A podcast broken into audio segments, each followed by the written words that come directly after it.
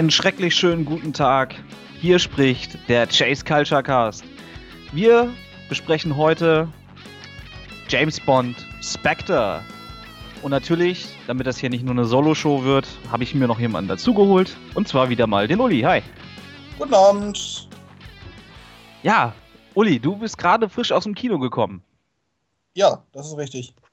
Also ganz frische Eindrücke und äh, kannst uns direkt mit deiner Analyse beglücken. Bei mir ist es schon ein paar Tage her. Ich war am Wochenende im Kino. Ähm, ja. Mal kurz zu deinen Kinogewohnheiten vielleicht, äh, Uli. Äh, Sitzplatz, wo sitzt du gerne und muss Popcorn und Cola immer dabei sein? Ähm, wo ich gerne sitze, normalerweise ziemlich in der Mitte. Also, ja. äh, es gibt ja quasi, wie ist es, Parkett und Loge? Mhm. Und da, wo die Beine aneinander stoßen, da normalerweise. Ah, okay. Liebsten ziemlich in der Mitte. Hm? Das ging sogar kurioserweise. Aber der Film ist ja jetzt wie lange draußen? Eine Woche? Ja, eine Woche ungefähr. Ich habe auch lange gebraucht, bis ich endlich mal vernünftige Plätze. Ich hatte geguckt, das war hm? bei uns die Vorstellung auch echt immer gut besucht. Ja?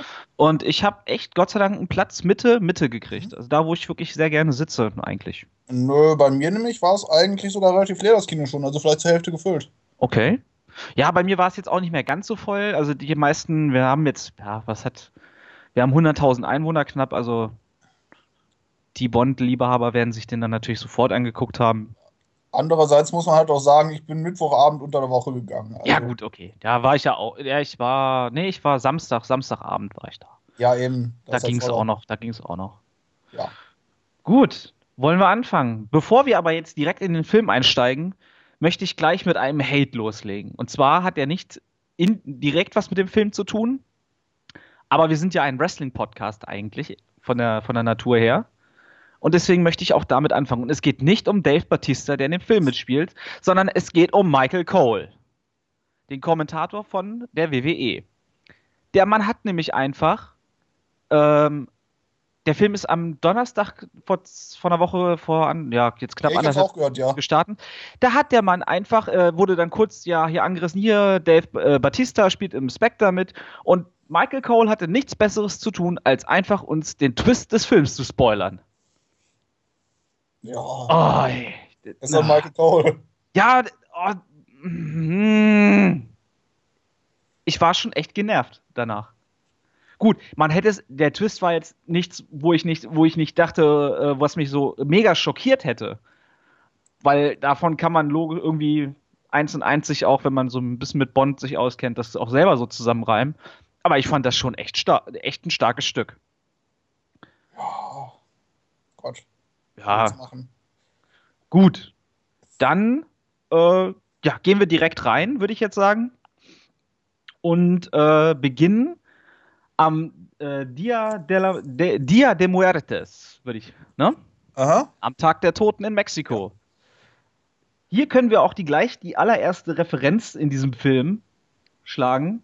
Und zwar das Outfit von James Bond. Äh, nicht sieht nicht umsonst so aus. Denn das Outfit gab es schon einmal oder in einer ähnlichen Form. Und zwar in Leben und Sterben lassen. Live and Let Die, ja. Genau. Da haben wir die erste Analogie und wir werden noch viele haben heute. Zu viele. Äh, coole Actionsequenz. Auf jeden Fall. Äh, sehr Bond, äh, ich würde jetzt mal Bond-esque Bond sagen. Typischer, ja. typischer Einstieg. Äh, Bond ist in einer äh, Ach so, bevor wir jetzt noch weiter äh, kurz, vielleicht sollten wir jetzt noch mal sagen, wir sind hier eine Vollspoiler-Review. Also wer den Film noch nicht gesehen hat, sollte vielleicht jetzt ausschalten und danach noch mal einschalten, um seine Eindrücke zu vergleichen. Das mhm. haben wir jetzt vergessen zu sagen, machen wir jetzt. Das war bisher aber kein Problem, das war ja auch im Trailer drin bisher. Ja. Ähm, nur für jetzt, für, für die zukünftigen ja. Sachen, dass einer denkt, was? Was erzählst genau. du uns denn da jetzt? Ja. Ne, sonst sind wir auch nicht besser als Michael Cole. ähm, ja, war eine gute Eröffnungssequenz, fand ich. Hat Spaß gemacht. Das auf jeden Fall. Ich fand die Kameraführung teilweise nicht so ganz. Ja, was, das Einzige, was ich so, wo ich es ein bisschen bemängeln würde, wie breitbeinig äh, ähm, Bond auf diesem Dach läuft, das dann einstürzt. Das sah schon etwas Entenhang, Entengang aus, aber es, es ist verschmerzbar alles, finde ich. Ja. Ähm, was mich viel mehr gefragt hat an dieser Szene ist, woher kommt die Motivation, auch noch den Hubschrauberpilot zu töten? Der Mann, äh, Bond bringt ja eigentlich im Grunde genommen alle Menschen, die da unten auf diesem Platz sind, in Gefahr, nur weil er diesen Hubschrauberpilot noch, Pilot noch killen will. Aber der hat doch probiert, ihn umzubringen. Nee, äh, Bond hat ihn zuerst angegriffen. Hat er? Ich meine ja. Ich meine, du. Ich bin mir nicht sicher, ich bin mir nicht der Meinung, äh, dass er ja quasi einfach dadurch wieder fliegt. Äh, nachdem er ja den, wie heißt er, den im weißen Anzug halt, auf jeden Fall. Ja, den Namen, den, den, den äh, diesen, diese ehemalige Nummer 2 von Spectre können wir Ja, genau, sagen, den. Ne? Äh, äh, nachdem er ihn halt aus dem Hubschrauber geworfen hat, hat er ja probiert, ihn quasi umzubringen, einfach dadurch, wie er geflogen ist. Ja, aber äh, ist es nicht viel gefährlicher, wenn Bond auch noch den Hubschrauberpiloten angreift? Wird es dadurch nicht noch gefährlicher? Also, ich sag mal, in, in älteren Bond-Filmen hätte man das anders gelöst. Da hätte Bond in irgendeiner Art und Weise diesen Mann anders dazu gebracht, diesen Hubschrauber ruhig zu fliegen. Es kommt drauf an, wann. Wir müssen es natürlich im, im Kontext sehen, dass, dass, dass Craigs Bond ein sehr gewalttätiger Bond ja. ist. Der ähm, manchmal auch etwas hirnlos agiert, wenn man das mal so sagen möchte. Ja, also. Dem Kontext so. passt es, aber ich fand es halt irgendwie, hat Bond dadurch unnötig unheimlich viele Menschen in Gefahr gebracht. Ja, das kann man sicherlich so sehen. Ja. Aber Gut. das ist halt James Bond, der Daniel Craig James Bond, der ja. haut halt manchmal zuerst zu und stellt danach die Fragen. Das war aber bei ihm schon immer so. Mhm. Na, nicht immer. Nicht immer. Aber Doch, also wenn du dich daran erinnerst, wie er, wo war das, auf den Bahamas oder wo war? Ja. Oder doch auch ihn eigentlich mitbringen sollte, aber dann äh, der Auftrag ist gestorben, ja. Ja, stimmt. Ja. Hast recht, okay, gebe ich den Punkt, gebe ich. ähm, Nein, du hast ja eigentlich auch recht. Also, du hast einen Punkt, klar, aber ja. also sozusagen innerhalb der, Den also der Daniel Crane James Bond Persona ist es natürlich richtig, aber wenn man das böse L-Wort benutzt, also Logik hast du natürlich recht. Mhm. Ja. Und ähm, wir sollten, äh, ich habe jetzt fast was vergessen, und zwar, was ja auch bei Bond-Filmen immer sehr wichtig ist, die Eröffnungssequenz. Wir haben zum ersten Mal die typische Bond-Eröffnungssequenz, den Pistolenlauf vor dem Film gehabt, in dem Daniel Craig-Film.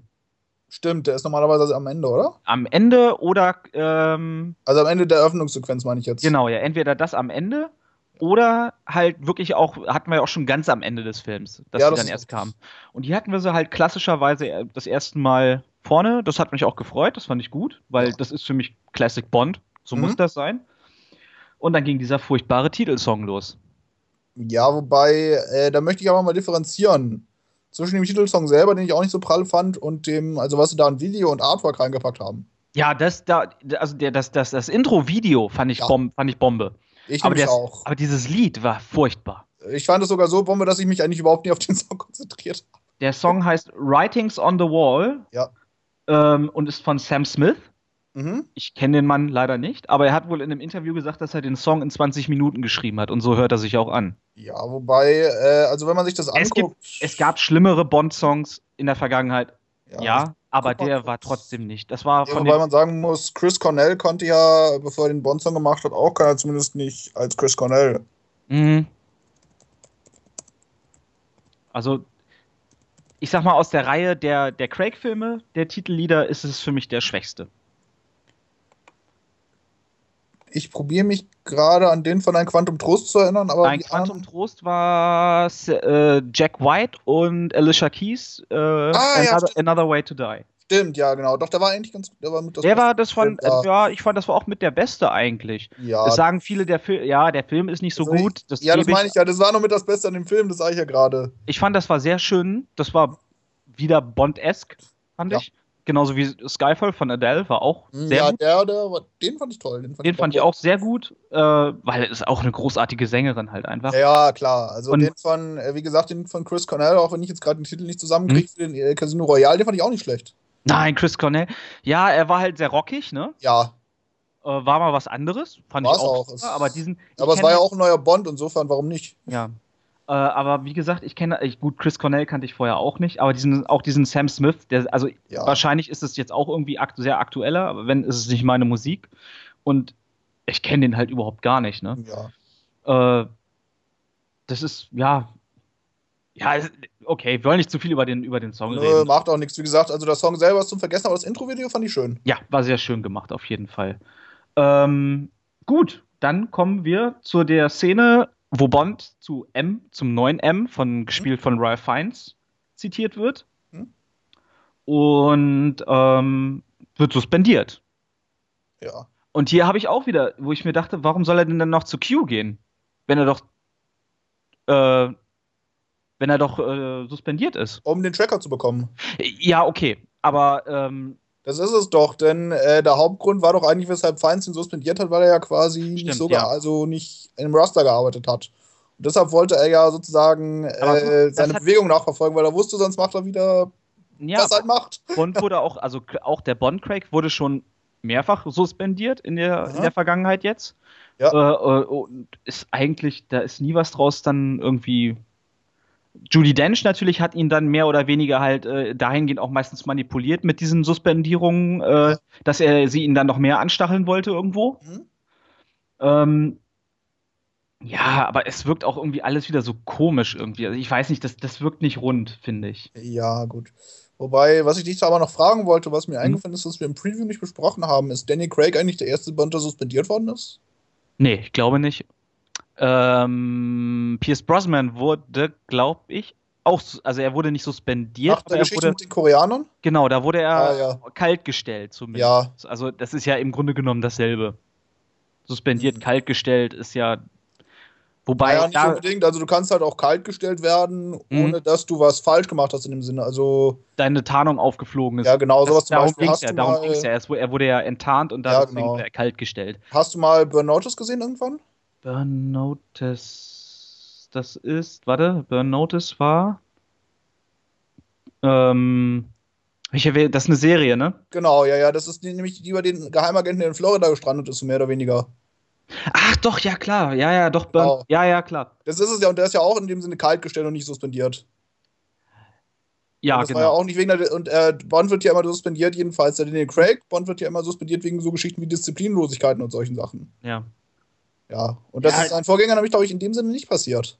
Mm, Ja, ich weiß nicht, wurde, was, wurde Dings nicht auch, äh, hier, wie heißt er? Was nun? Nee, davor. Timothy Dalton, wurde der nicht auch irgendwie kaltgestellt? Ich hab's jetzt nicht im Kopf. Aber auf jeden Fall nicht so prominent und nicht so oft. Das kann man festhalten. Naja. Ja, gut.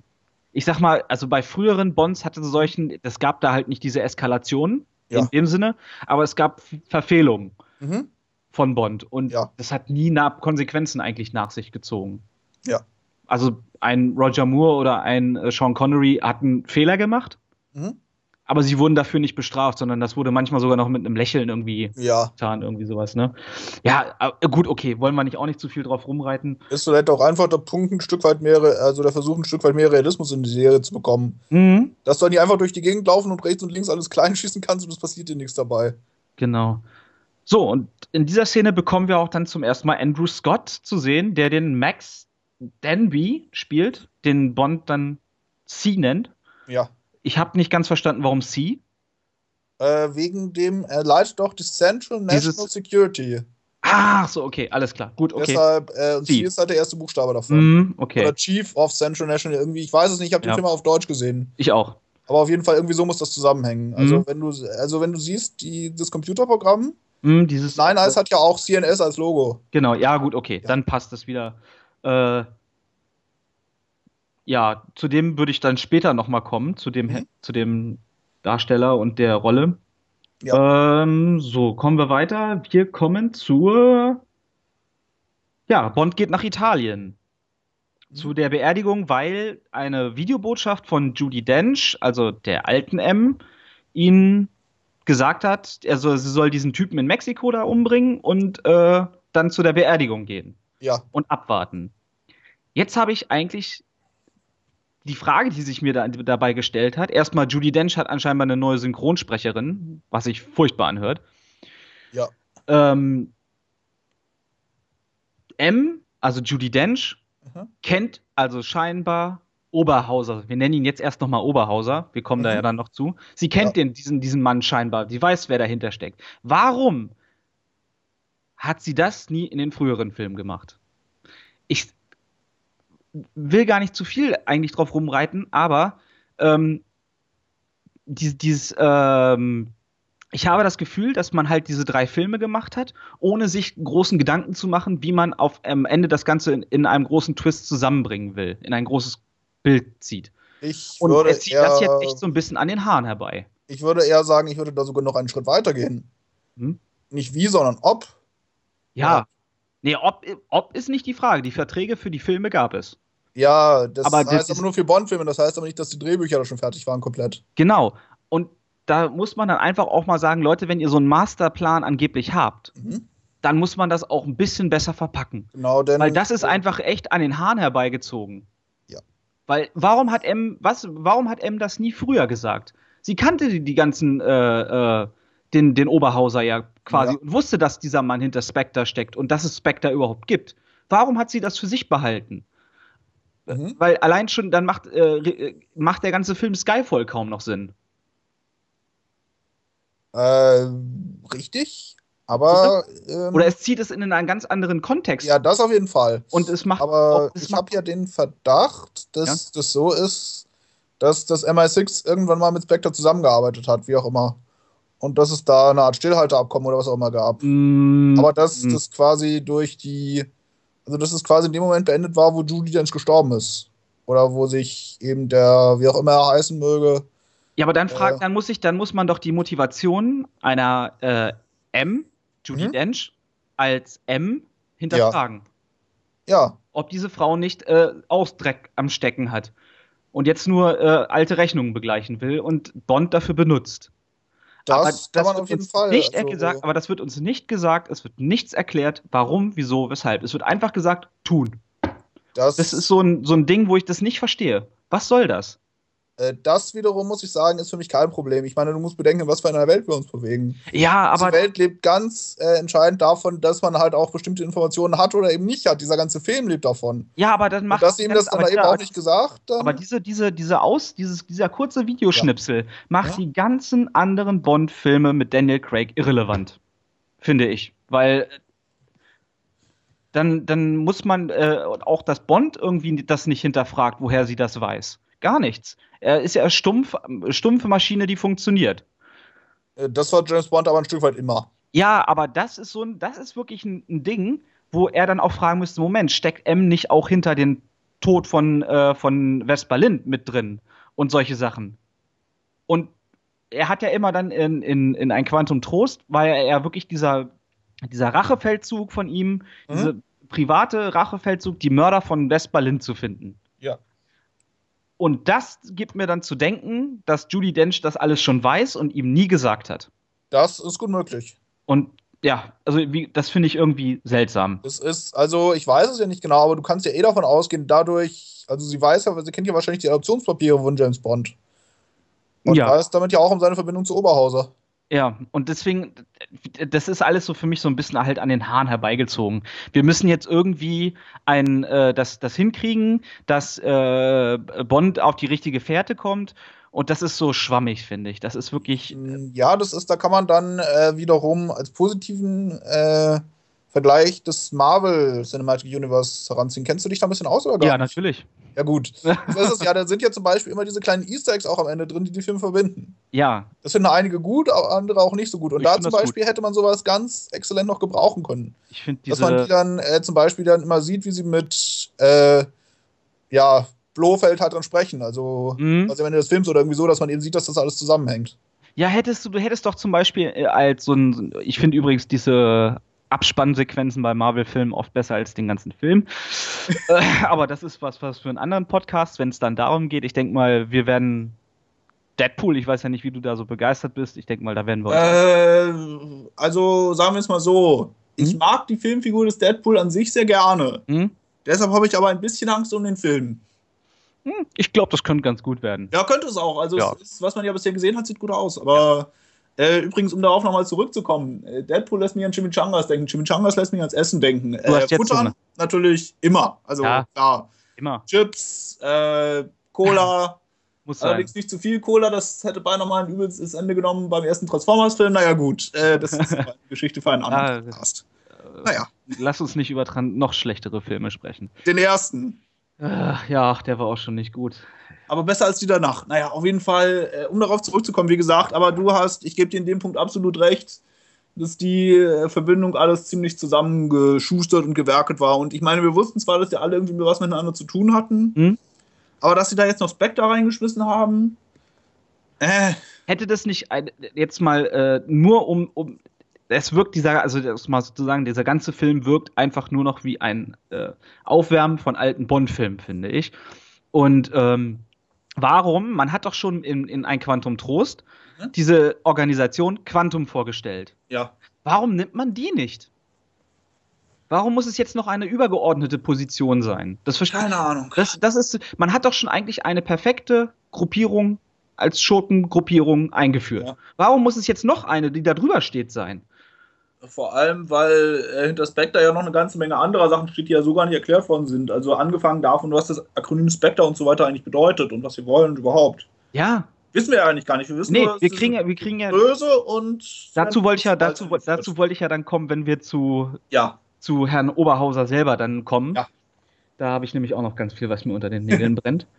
Gut, äh, Bond fährt nach Italien mhm. und geht auf diese Beerdigung und wir sehen zum ersten Mal von hinten Herrn Oberhauser.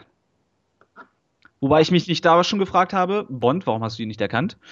Aber gut, okay. Da, ihn von hinten gesehen. Ja, okay, ist, aber Bond, ist ein super, Bond hat ein super Gedächtnis. Also.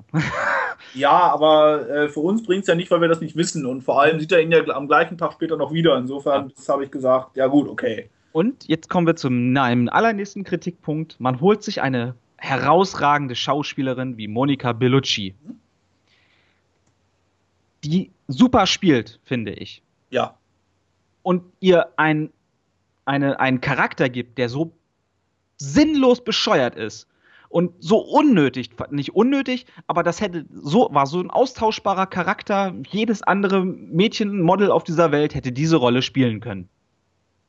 Model, jede Schauspielerin, weil das ist so, ah, ich weiß nicht.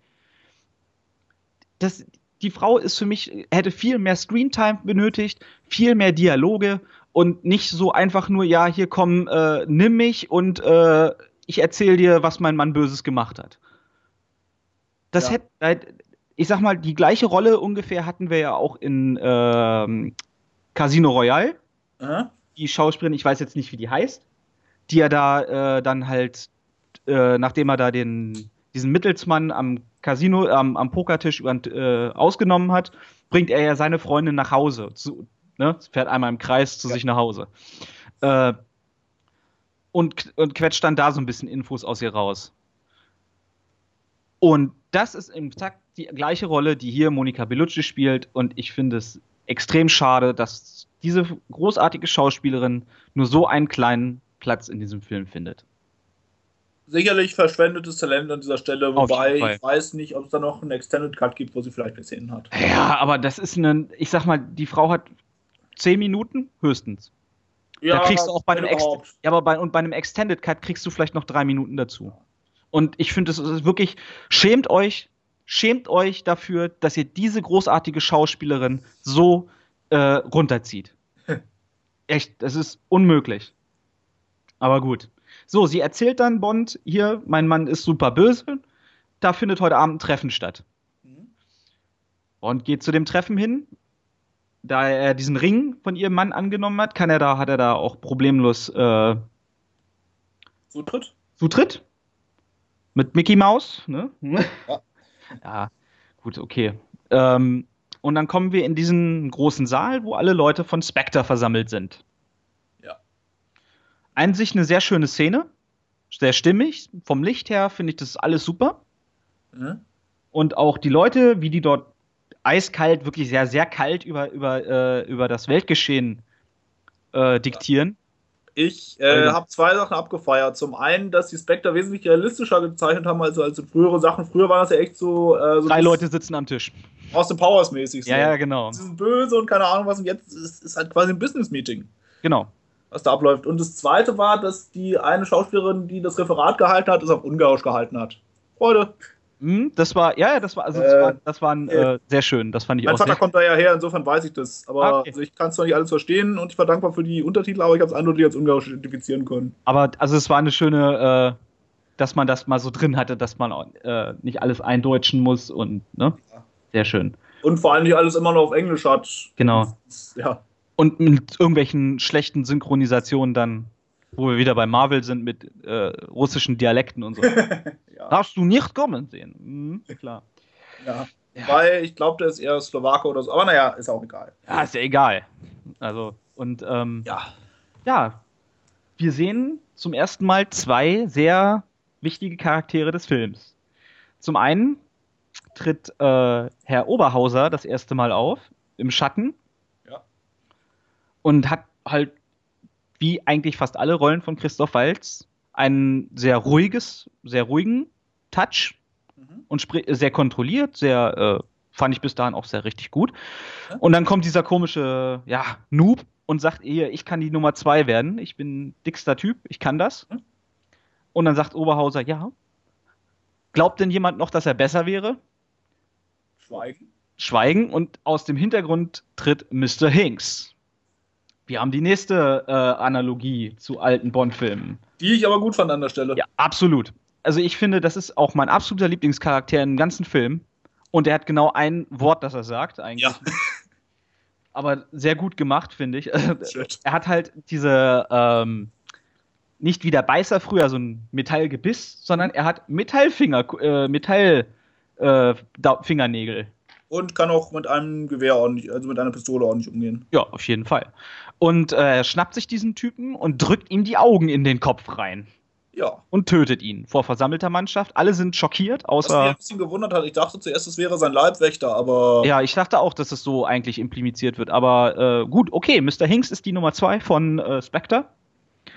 Wobei ich mich dann wieder frage, ohne dem das jetzt, äh, ist Mr. Hinks nicht eigentlich zu äh, dumm für die Rolle des, der Nummer 2 von Spectre.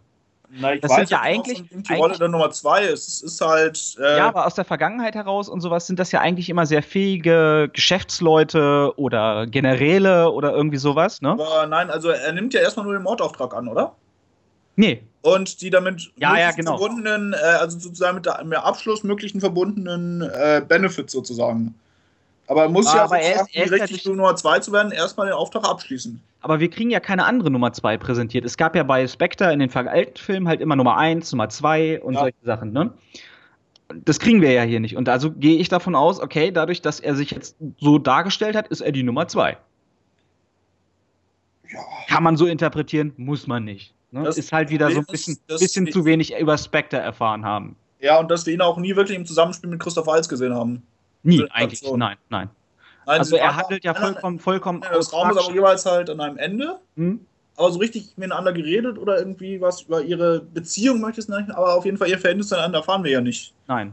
Aber ich glaube, wir haben Mr. Hinks nicht das letzte Mal in einem Bond-Film gesehen. Das ich denke, das wird jetzt so ein, so ein Typ halt Beißer, den man halt immer mal wiedersehen wird. Das ist durchaus möglich. Also, äh, wir reden ja nachher noch über sein vorläufiges Ende, aber ich sehe da auf jeden Fall dass er das überlebt, weil ja. äh, Bond-Bösewichte und Schläger haben die Angewohnheit, auch Sachen zu überleben, die normale Menschen jetzt nicht unbedingt überleben. Vor allem, der hat einen Nacken. Das ja auch. Er hat einen Stiernacken. Ja. Ähm, gut. Dann sehen, äh, enttarnt sich sozusagen Christoph Walz Aha. mit dieser äh, schönen Geste, warum hat das denn so lange gedauert, ne? Ja. Äh, die nicht so ganz dem Trailer äh, genau ist, wie im Trailer. Das ist ein bisschen anders dargestellt, aber äh, ziemlich, also äh, eigentlich ganz cool gemacht. Mhm. Auch, was ich ja gesagt hatte, ne? Bond erkennt, was ich bei uns äh, in der Preview, nenne ich das jetzt mal, gesagt habe, Bond erkennt ein altes Familienmitglied, wenn man das mal so sagen möchte. Hey, ja. ich habe recht gehabt. Und ab dem Augenblick hatte ich noch weniger Bock auf den Film, weil es schon wieder jetzt so, so äh, dieses familiäre von Bond in den, in den Vordergrund rückt und es wirkt alles so furchtbar konstruiert. Äh, als ob James Bond wirklich nur dafür geboren worden wäre, dieses, dieses elende Leben als Kind zu haben und dann diesen Weg einzuschlagen und um das ganze System, was in seinem Leben stattgefunden hat, gerade zu rücken. Das wirkt alles so furchtbar konstruiert. Das Problem, ich hatte auch ein Problem mit dem Charakter, aber der war weniger an dieser Stelle, sondern mhm. er quasi noch mit der zweiten Facette, die Christoph Walz hat. Mhm. Hätte er die nicht, sondern wäre wirklich nur Oberhauser, mhm. würde ich sagen, das ist okay. Ja, aber es ist, wie, wie gesagt, mir geht dieses Familiending halt total auf den Sack dabei.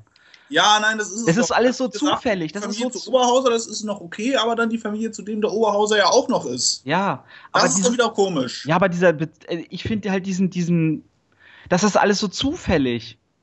Wirklich richtig ja, ne? Ist ja nicht. Ja, ich, ich bin zufällig der große, äh, große Macker, der äh, Bösewicht der Welt geworden und du bist zufällig Geheimagent geworden. Also müssen wir jetzt gegeneinander kämpfen. Ich finde, das, das, ist schon. Ja nicht so. Ja, komm, also. Das ist also zumindest so, wie uns der Film das sagt, hat er das ja quasi von langer Hand geplant. Ja, aber das, es gibt so viele Unwägbarkeiten, die er ja, nicht planen kann. Ja. Das finde ich ist einfach das, zu konstruiert. Deshalb sage ich ja, wenn Oberhausen nur ein einfaches Mitglied von Spectre wäre, sagen wir mhm. Wille Chiffre oder so, ja. hätte ich es ihm abgenommen. Ja. Durch das, was er sonst noch ist, kommt da für mich irgendwie ein Knacks rein, und zwar ein ganz gehöriger. Ja, vor allem, weil er ja auch, er hat ja alle Möglichkeiten der Welt, sagen wir es mal wirklich, er hat alle Möglichkeiten. Ja. Warum bringt er diesen Mann, lässt er ihn nicht einfach irgendwie anders umbringen? Warum muss dieses Mindgame-Spielchen über Jahrzehnte hinweggezogen werden? Das verstehe ich nicht. Weil er halt nicht ganz sauber im Kopf ist. Das ja, ist ja, aber das, ja. Ist, das, das ist dumm. Ja, natürlich ist es dumm, aber es ist die beste Erklärung, die ich habe, oder hast du eine bessere? Nee. Und das ist so, ja, aber es ist, ah, das vermisst mir es dann, weil es ist wieder viel zu viel. Äh, ich muss nicht wissen, wo James Bond herkommt. Ich muss nicht wissen, da, ich musste auch schon eigentlich in Skyfall nicht wissen, wie äh, seine Eltern heißen und äh, wo die begraben sind und wie er aufgewachsen ist und wer ihn erzogen hat. Und das muss ich alles nicht wissen. James Bond ist, hat in dem Sinne ja kaum eigentlich nie eine Origin Story gehabt. Nie. Und die braucht dieser Mann auch nicht. Er, dieser Charakter funktioniert auch ohne. Und wir kriegen hier es wirklich mitten ins Gesicht gedrückt. Wir müssen euch jetzt erzählen, wo James Bond herkommt. Wie er aufgewachsen ist, ich habe mich ja echt gewundert, dass wir keine Flashbacks hingekriegt haben, wie er äh, klein war. Na, haben wir ja so halb. Ja, aber so, ja, halb. Aber ja, nein, aber ich sag's ja, wir haben es ja sogar halb. Also. Ja, aber es ist unnötig. Es ist so unnötig. Ja. Ne? Das ist dieser Wahn heutzutage in Filmen, äh, überall eine Origin-Story rauszu deichseln und zu drehen. Weil alles muss erklärt werden. Nein, es muss nicht immer alles erklärt werden. Vor allem nicht so ein Charakter wie James Bond. Ja. Es muss. Also bei äh, Batman, da haben sie aber sowas ähnliches gemacht, da fand ich das aber gut. Ja, aber von Batman haben wir schon die 500. Origin Story jetzt mittlerweile Nein, aber erzählt. Weil halt in seinem Fall sein Origin immer ein ganz wichtiger Teil seiner Persönlichkeit war. Ja, klar. Und warum er dort rausgeht in einem Fledermauskostüm und ja. diese Typen kämpft. Ich bräuchte zum Beispiel im, neu, im nächsten Batman vs. Superman-Film, da ich ja, waren ja auch wieder Szenen im Trailer drin. Ich brauche das nicht mehr. Wir wissen alle, wo Batman herkommt, was seine Intention war. Das ja. wissen wir alle. Wir brauchen das nicht nochmal zum achten Mal äh, äh, erklärt bekommen. Ja. So. Genug äh, damit. So, wir sehen dann eine extrem, naja, ich sag's mal, unspektakuläre Verfolgungsszene ja, wobei kleiner Einschnitt da war äh, vor dieser Verfolgungsszene, war für, äh, bei mir der Einschnitt, wo die Zwischenpause war übrigens. Okay. Ja, komisch, habe ich noch nie gehört. Also, der Film hat ja auch keine wirkliche Überlänge. Ähm, ich weiß nicht, was ist denn da Überlänge? Oh, ich weiß es nicht. Also, so Herr der Ringe hat Überlänge. Ja, das ist klar. Also, äh, ab drei Stunden, glaube ich. Ab drei Stunden. Okay, ja, nee, bei mir war der Film, ja gut, dann, wenn sie die Werbung dazu tun, sind sie halt bei dreieinhalb Stunden. Ich habe auch eine halbe Stunde für, äh, Werbung vor dem Film. Nicht eine ganze. Ey, eine ganze Stunde? 45 Minuten, oh, ja. Alter, also ich. Und dann nochmal 15 Minuten in der Zwischen, so einer Pause. Also ich habe mit Werbung und Trailern habe ich eine halbe Stunde gehabt. Ja. Und das war auch echt eine der Sachen. Es ist äh, anstrengend, es ist sehr anstrengend. Der Punkt an dem Film eigentlich ist, dass du schon mit so viel eigentlich bombardiert worden bist, bevor es überhaupt losgeht. Ich meine, genau. äh, ich habe Star Wars vorher nochmal gesehen. Und so weiter, aber es ist ein großer Film, es ist nicht mehr so wie früher, wo Filme 120 Minuten gingen und da ja. war auch gut sondern in diesem Fall waren es zweieinhalb Stunden und früher war es halt so irgendwie Viertelstunde Werbung, Viertelstunde Trailer und dann war es auch gut. Dann war, äh, ja. Aber du wirst ja heute mit, mit, mit Trailern zu bombardiert, dann noch vorher. Fairerweise muss man, glaube ich, sagen, allein zehn Minuten von den Trailern dafür war für den neuen Tribute von Panem-Film. Naja. Auch ein Film, den ich mir nicht angucken werde, von dem ich auch bisher noch keinen einzigen Film gesehen habe. Ditto. Da bin ich. Aber ich glaube, wir sind auch nicht ganz das Zielpublikum, habe ich so das Gefühl. Nee, wir, sind auch nicht das Harry Potter Zielpublikum, glaube ich, ne? Wir waren es mal. Ich habe nie einen Harry Potter-Film gesehen. Echt nicht? Ich habe die ersten drei, vier so. Naja, gut, aber das gehört jetzt auch nicht hierher. Nee. So zum Thema, es ist schon spät und wir wollen. Genau. Also, ähm, Kritik an dieser Verfolgungsszene habe ich, weil da geht einfach gar nichts kaputt. Äh, die fahren durch so enge Gassen und die kratzen fast gar nichts an, außer dieses eine Auto, dieses ja. eine Auto, was sie da ja. wirklich platt machen. Ja. Aber ansonsten ist da echt, können die echt gut Auto fahren, ne? Ja. Durch die engsten Gassen, also Respekt, ohne was ka richtig kaputt zu machen. Es ist, äh, ich fand das Bond-Auto dafür, dass es ein Bond-Auto war, auch irgendwie erstaunlich unbeeindruckend. Es sieht so glatt aus, ne? Es ist halt. Nicht nur, dass es glatt aussieht, es kann halt auch fast nichts. Ne, das war aber, das fand ich ganz lustig, weil das Auto ja umkonzipiert wurde für 009. 9. 9. Ja. Äh, und dann diese, das fand ich zum Beispiel ganz cool, dass das jetzt nicht so ein, äh, weil es ja auch ein extrem, das ist ja ein, eigentlich ein Prototyp, ne? Der konnte ja. man ja, für, ich glaube, für eine Million konnte man den kaufen. Dreieinhalb. Ja, dreieinhalb. Und äh, dass das jetzt nicht dann smart, also ein Tablet irgendwie drin ist, wo er das mit auslöst, sondern das ist einfach ganz stumpf in dieses mega moderne Auto irgendwelche Schalter mit ja. billigen Etikettenschriften ja. drauf geklebt. Das fand ich cool. Das fand ich ganz cool. Das ist, darum ging es auch gar nicht, sondern nur das, was es halt tatsächlich kann. Es kann irgendwie ein bisschen Flammenwerfer, es kann theoretisch ja. noch Maschinengewehr und es kann auch Schleudersitz. Und, und es Musik. und Musik spielen, genau. Es, Musik. es, war auf, auf Hebel, weil Radio, ne, ist ja bescheuert, braucht ja kein Mensch mehr. Äh, legst einfach einen Hebel um und auf einmal äh, läuft Frank Sinatra. Hm? ja, äh, gut, okay. Ist funny Moment, würde ich sagen. Auch das ja. mit dem Fiat 500, den Bond dann da anschiebt. Ja. War ziemlich lustig. Aber die Frage ist, ob bei so einer Action, mega, soll ja eigentlich wirklich eine mega Action-Sequenz sein. Ist das dann nicht zu viel Humor? Ja, also du musst ja, wenn es die einzige Verfolgungsszene im Film gewesen wäre, mhm. würde ich dir recht geben, aber wir haben ja noch eine. Ja, haben wir. Wobei ich die ja auch nicht so berauschend fand. Ja, es ist halt immer, wenn Bond im Schnee ist, ne? Ja. Naja, gut, wenigstens ist er diesmal nicht mit einem Gleitschirm durch die Gegend geflogen. Genau. Gut. Bond entkommt. Ja. Und hat halt noch die Information. Wann hat er, hat er die Information über den, äh, den Weißen König oder wie hieß es? Nicht weiß. Ja, die hat er ja schon in Mexiko gekriegt. Genau, den. Und dann äh, noch die über seinen Aufenthaltsort, der See in Österreich, wie auch immer er genau, heißt. Genau, der Blasse, der Blasse. Money kann ich auch noch rausfinden, das wurde dann da aber irgendwie schon erwähnt. Der Blasse König, ne? Nee, da weißt du schon. Das ist schon richtig. Nee, ich meine der blasse König. Nee, da weißt weil, du. Nee, nicht der weiße, weil man ja nicht mit der Fresse drauf geschlossen werden sollte, dass es Mr. White ist, sondern man muss es ja so verschachteln, geheim machen ja, und hat dann blasser König statt weiß. Weil Bond dann ja auch irgendwann sagt, oh, ja, Mr. White. Ja. Ja, macht Sinn, ne? Hm? Wir kriegen ja noch, eine andere, noch einen anderen äh, Weißbezug in, seine Familie, in der Familie von Mr. White. Ja. ja, ja. Mm, gut, dann geht Bond auch schon nach Österreich, ne? Oder ja. haben wir noch was dazwischen, was ich jetzt vergessen habe? Äh, ja. Dass er, äh, oh, äh, dass er Moneypenny anruft, um eben. Informationen über Oberhauser und genau. den weißen ja. und den, äh, den blassen König. Genau. Genau. Und dadurch stoßen sie ja auch darauf, dass es, dass es sich um äh, Mr. White handelt. Ja. Den wir ja, ich glaube, der einzige Figur neben Bond ist, die uns durch alle vier Filme begleitet hat. Oder? War Mr. White in einem Film nicht zu sehen? Ähm, Skyfall, oder? War er doch auch drin, oder? Skyfall war drin kurz. Ja, dann war er in allen, dann war in allen ja, vier. Dann war in allen äh, vier. M auch noch. War auch noch in allen vielen. Genau, in Quantum Trost wurde er gefangen genommen. Ja. Da war er im Kofferraum von James Bond. Ja, ja und in, äh, in Casino Royale hat er ja eine sehr prominente Rolle. Ja. Als, äh, ich würde mal sagen, Cleaner. Ne? Der von, in dem Fall eigentlich dachten wir Quantum irgendwann mal dann, aber nein, er ist ja eigentlich, wo, wo er auch zugehörte er war ja sogar in, in ein Quantum Trost in diesem verdammten, äh, in diesem Konzert ja. anwesend. Und jetzt gehört er dann doch nicht zu Quantum, sondern er gehört noch darüber. Und das ist auch so, naja, gut, okay. Ne? Ja, das, ist, das habe ich dann irgendwann abgehakt mit, ja, okay, alle Bösewichte, die wir bisher hatten, gehören eigentlich zu Spectre. Mhm, wir haben es ja. kapiert, danke. Ja, aber du kriegst es halt nochmal, äh, ja, es ist so konstruiert halt alles irgendwie, ah. ne? Es ist, ja. Auf jeden Fall, wir kommen dann nach, äh, wie, ich war in Österreich. Österreich. Genau. Schöne, schöne Berglandschaft-Aufnahmen, finde ich. Sah sehr schön aus alles. Ähm, Mr. White ist in einem, ja, sitzt ein bisschen paranoid in einem Keller und guckt Nachrichten. Auf 13 verschiedenen Monitoren. Ja. Und er blindet ein bisschen schon, weil er vergiftet wurde von Spectre. Ja. Äh, übrigens, das ist ja auch eine Referenz, hast du mitgekriegt, oder? Mit dem Schachbrett, oder? Nein, äh, dass er die Art und Weise, wie er vergiftet worden ist. Nee, das habe ich jetzt nicht im drin. Äh, Thallium. Thallium war das. Das war im Schuh drin von Oberst Klepp, oder? Nein, das meine ich nicht. Ich meine jetzt, äh, meine die echte Welt. Nee.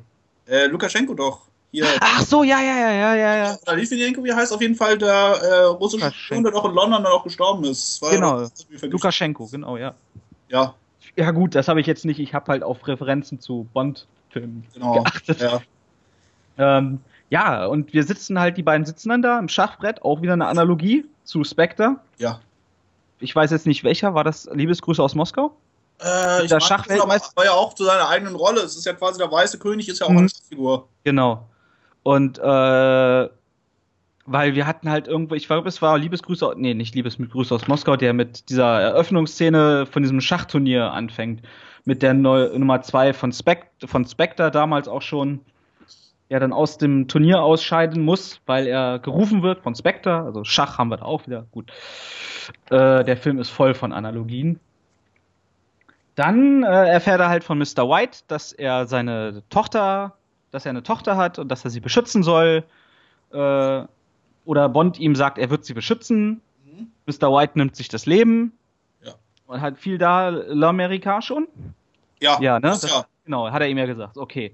Äh, L'America geht zu meiner Tochter, die weiß, worum es geht. Ja. Äh, gut. Bond gibt ihm die Knarre. Mr. White bringt sich um. So viel zu dem Thema. Dann geht's in dieses Krankenhaus, was irgendwie scheinbar irgendwo mitten auf dem Berg steht, richtig weit oben. Ja, in der Schweiz doch, oder? Nee, das ist auch Österreich. Ah, okay, auf jeden Fall. Aber wo wir gerade dabei sind, eine Sache noch. Hm? Ich fand, dass in diesem Bond sehr viele Ortswechsel wieder drin waren. Ja, stimmt. Also das wir sind wirklich also über die ganze Welt. Wir sind über die ganze Welt. halt so ein bisschen äh, ein Quantum Trost kaputt gehauen hat. Dann ist er wieder da, dann ist er wieder da, dann ist er wieder. Mhm. Dann, also irgendwie, als er dann in Südamerika war, hat es ja so ein durchgehendes Narrativ, was ja diesmal auch so ist. Sobald ja. er halt in Nordafrika ankommt. Ja, aber das zeigt zum Beispiel ja auch zum Beispiel die, äh, wir haben ja zum ersten Mal die Wohnung von James Bond gesehen, mhm. die sehr spärlich eingerichtet ist. Mhm.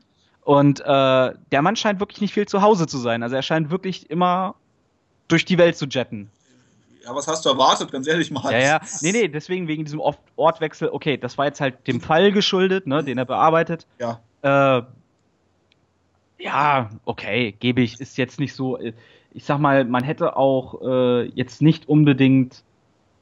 Äh, ja, Mexiko war cool, okay. Man hätte jetzt Italien vielleicht nicht unbedingt da drin gebraucht. Stimmt, aber vor allem, also an puncto exotische Orte und so weiter, was ja auch immer so ein bisschen eine Sache der Mexiko Sache war, wird Mexiko in Erinnerung bleiben und der Rest nicht. Das kann ich dir jetzt schon sagen. Ja, weil äh, Italien, okay, da passiert zwar was Wichtiges, aber es hätte nicht unbedingt Italien sein müssen. Es hätte zumindest nicht unbedingt Rom sein müssen, es hätte auch Mailand oder so weiter sein können, es hätte genauso gut gepasst. Wobei Italien ja halt auch in den, äh, gerade in den, in den jetzt Craig-Filmen ja ziemlich oft auch vertreten ist, ne? In ein Quantum Trost ist ja, geht es ja, die Eröffnungsszene geht, glaube ich, in Italien los, ne? In ein, äh, ins äh, Casino Real in Venedig. Ja. Also das Italien ist ja, ja. ein ziemlich wichtiger Spot dafür. Genau. Ja, gut. Hat ähm, schöne Landschaften. Hat, ja, hat's auch. Ja. Kann man ja nicht anders sagen. Äh, gut, Bond trifft die Tochter Madeline Swan, ne? Schwan, weiß, ha, ha, white, ha, ja, toll. Äh, gespielt von Lea Sudot, mhm. die den ganzen Film über einen einzigen Gesichtsausdruck hat. Und zwar irgendwie desinteressiert genervt. Den ganzen Film über. Schon. Und Daniel Craig hat auch nicht sehr viel Mimikspiel in diesem Film. Hat er aber noch nie. Also nee, aber er hatte in den Bond-Filmen vorher wesentlich mehr. Das ist richtig. Und äh, auch viel mehr Text. Also Bond hat extrem wenig Text in dem Film. Ja, das ist richtig. Also ist klar, der Film ist klar auf Action ausgelegt und nicht und auf, auf Christoph Waltz halt auch. Und also auf Christoph Waltz, obwohl der Film Christoph Waltz, ja, Gut, er tut ihm keinen Gefallen, sagen wir es mal so. Nein, kommen wir noch zu. Äh, ja, dann, äh, sie will die Hilfe nicht von, äh, von Bond. Sie will da nicht wieder reingezogen werden in dieses äh, Milieu, äh, was ich dann später auch nochmal kritisieren möchte an so vielen Stellen. Äh, Bond geht erstmal, bestellt sich irgendein, will sich ein, was, ein Martini, glaube ich, bestellen, ne? Ja. Den Schauspieler in der Theke, den habe ich auch schon ein paar Mal irgendwo gesehen.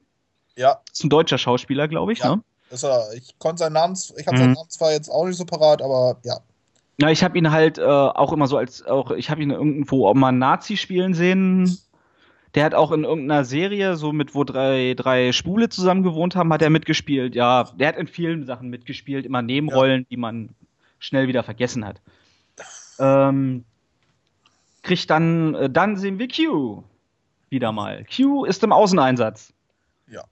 Ja. Äh, ja, finde ich okay. Ist ein junger Typ halt, ne? Der kann auch mal einen Außeneinsatz. Äh, ich weiß nicht, er ist ja jetzt nicht so, also du siehst es ja, äh, er ist, er ist ja schon so ein bisschen eine Damsel in Distress. Das heißt, wenn er gekidnappt wird, im Zweifelsfall, zumindest von dieser Kerncrew, James Bond ist es erst. Ja, ja, er ist halt das. Er ist da ja kompetenter und das heißt schon was, denn die waren in den alten Filmen ja überhaupt nichts. Also in den alten Filmen war es eigentlich genau andersrum. Ja. Ich glaube, der alte, der alte Q äh, hätte sehr viel gefährlicher werden können als Bond sogar. Äh. Ne? Und Q, aber der neue Q hat ja auch schon gesagt, äh, ich könnte äh, an, in einer halben Stunde mit dem Computer mehr äh, Schaden anrichten als sie mit einem Revolver oder irgend sowas. Ja, das, gesagt, ne? das, ist wahrscheinlich auch richtig, aber nicht unbedingt mit einem Revolver. Nee, aber ich finde, also ich finde diesen nerdigen Q, einfach, ich finde ihn gut. Gefällt mir. Er ist halt mit der Zeit gegangen, sagen wir es mal so. Man muss halt bedenken, dass in den 1950ern Computer halt noch nicht waren, was sie heute Nein. sind. Genau, und deswegen, es passt eigentlich richtig gut. Deswegen. Ja, aber deshalb, wie gesagt, ob ich gerade ihn in den Außeneinsatz schicken würde, weiß ich nicht. Ja, ein, ich weiß auch gar nicht, er ist auch. Hat ihn M geschickt? Äh, ja, wahrscheinlich doch. Es ist doch so, dass. Äh, sie sitzen doch bei dieser Sicherheitskonferenz da. Mhm. In, äh, wo war das? Tokio? Tokio. Genau, wo doch dann äh, da, Südafrika dagegen gestimmt hat. Naja, das auch, da kommen wir gleich noch zu. Aber die Sun-Headline war irgendwie, dass er das Auto, dass ein Auto im Tür versenkt worden wäre. Mhm. Wo doch dann halt äh, per SMS an Nora Fines die Frage kommt, ist Bond in London? Mhm. Und dann so äh, ruft er noch bei Q an und er sagt, mhm. ja, ja. Sicherlich. Und äh, fliegt dann ganz schnell hin, da wo James Bond ist, um ihn einzusammeln ja. und nach London zu bringen, weil, ja. Sein Job, seine ja. Karriere. Hat er ja mehrfach gesagt, da hängt meine ja. Karriere dran. Genau, es ist oder wie Ralph Fiennes sagt, wenn er nicht in London ist, dann stecken sie ziemlich in der Scheiße. Ja, ja. ja das war ganz gut eigentlich. Also, ja.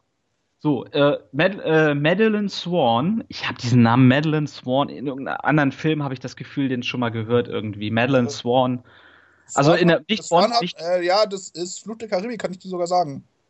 Ja, genau. Äh, genau, hier, äh, Kira Knightley heißt Madeline ja. Swan, ne? Also sie heißt auf jeden Fall irgendwas mit Swan mit Nachnamen, aber den Vornamen. Aber auf jeden Fall so ähnlich, ja. Ja, jeden, ja. Also auch sehr kreativ geklaut. Ja. Ähm, ja, dann wird sie entführt von Mr. Hinks und seinen Schergen und wir bekommen die zweite große Actionsequenz. Ja. Im Schnee und wir haben mal wieder ein Flugzeug mit abgetrennten Tragflächen. Ja. Das hatten wir auch schon mal. Ja. Äh, ich bin mir gerade nicht. Auch in, auch in ein Le in Leben und Sterben lassen war das. Oh, ja. Ja. Genau, ich habe gerade nochmal nachgeguckt. Äh, hier Kira Knights Charakter heißt Elizabeth mit Vornamen, aber so ein großer Unterschied ist da Ja, Madeline Elizabeth ist jetzt ja. beides Französisch, ne? Englisch, aber ist auch egal. Elizabeth? Ja, äh, ja, gut, okay. Ist ja auch auf jeden Fall, wie gesagt, aber es ist, also es gehört auf jeden Fall schon in dieselbe Kategorie. Also, mm, also es ist nicht hab, weit weg, ist nicht weit mir, weg. Es kam ja auch in den Gesichtsausdruck äh, also nicht den Gesichtsausdruck und den Gedanken, aber halt.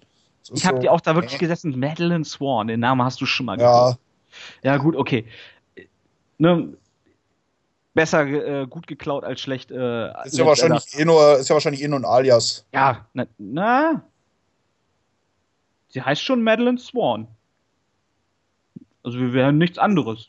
Ja, schon, aber das, wie gesagt, trotzdem nur, also du weißt ja, weiß man, wie ihr Vater heißt? Na, er ist ja auch egal. Mr. White. Ja, nein, jetzt bürgerlich. Ach so, ja. ja. Auch nicht Mr. White in seinem Pass drin stehen. Weiß ich nicht. Er hat äh, viele. Alias. Wir haben ja viele Ausweise auch gefunden irgendwann noch. Ja, also wie gesagt, es ist, ist äh, jetzt auch nicht so wichtig. Aber in, den Namen, äh, in dem Film wird sie nur Madeline Swan genannt. Mhm. Genau, es wird halt entführt. Es gibt eine äh, Verfolgungsjacht, die mich irgendwie an ziemlich viel erinnert hat, was ich teilweise auch schon mit Pierce Brosnan gesehen hatte. Da hatten wir mhm. ja auch diverse Verfolgungsjachten schon im Schnee, mhm. die so ähnlich abliefen. Ja, Bond schafft es ne, am Ende, ja. kracht mit diesem Flugzeug durchs Haus. Hm? Batista, äh, Mr. Hinks, fliegt durch die Frontscheibe. Hm? Sehr cool eigentlich. und ähm, auf jeden Fall, äh, er befreit Madeline hm? und sie brechen auf nach Marokko. Ja. Ich weiß jetzt gerade nicht, wie die Stadt heißt. Tanga? Tanga, genau, Tanga, genau. In dieses, äh, und Bond fragt die ganze Zeit, wer ist dieser Le, äh, Le L'America? L'America? Das ist ein Ort, das ist ein Hotel, wo genau. die Familie White ihren Urlaub verbracht hat. Genau, zur Erklärung, also denen, die des Französischen nicht so mächtig sind. L'America kann halt sowohl. Der Amerikaner. Also das Amerikanische, also als auch der Amerikaner heißen. Mhm. Und in dem Fall ist es halt das amerikanische Hotel. Genau. Äh, ganz schöne Bruchbude. Ja. Und hier kommen wir dann wieder zu einer Szene, die mich mega gestört hat. Madeline Swan besäuft sich. Mhm. Und ich werde dich niemals an mich ranlassen, ne? Ja. Ich werde äh, niemals deine Liebesgespiele. Ja. Gut, Bond findet äh, mit Hilfe einer Maus und äh, Bier die äh, Geheimkammer, wo Mr. White, äh, was hat er da versteckt? Ein Satellitentelefon, genau. mit dem er versucht hat, äh, Oberhauser, beziehungsweise weiß man, dass das schon für Oberhauser ist? Mm, nein, den doch ja. Genau. Ja, man nee, wusste, man, nee, das weiß man nicht, das weiß er erst, wo er in der Wüste ist. Genau. Genau, also Oberhauser zu orten. Genau. Obwohl er ja eigentlich James Bond sogar noch gesagt hatte, dass das unmöglich ist, weil er überall sei. Und ja. Nirgends. Ja. Es ist, ja. Ja. Ja. Logiklücken hat der Film genug. Äh, gut. Madeline und James Bond machen sich auf den Weg im Zug. Mhm. Wir haben unsere nächste Analogie. Liebesgrüße aus Moskau. Ja. Äh, Mr. Hing äh, und auch den, diesen weißen Smoking, ja. den er getragen hat, hat Bond schon vorher getragen. Genau den gleichen, also optisch genau den gleichen. Auch diese rote Blume am ja. Revers. Ja.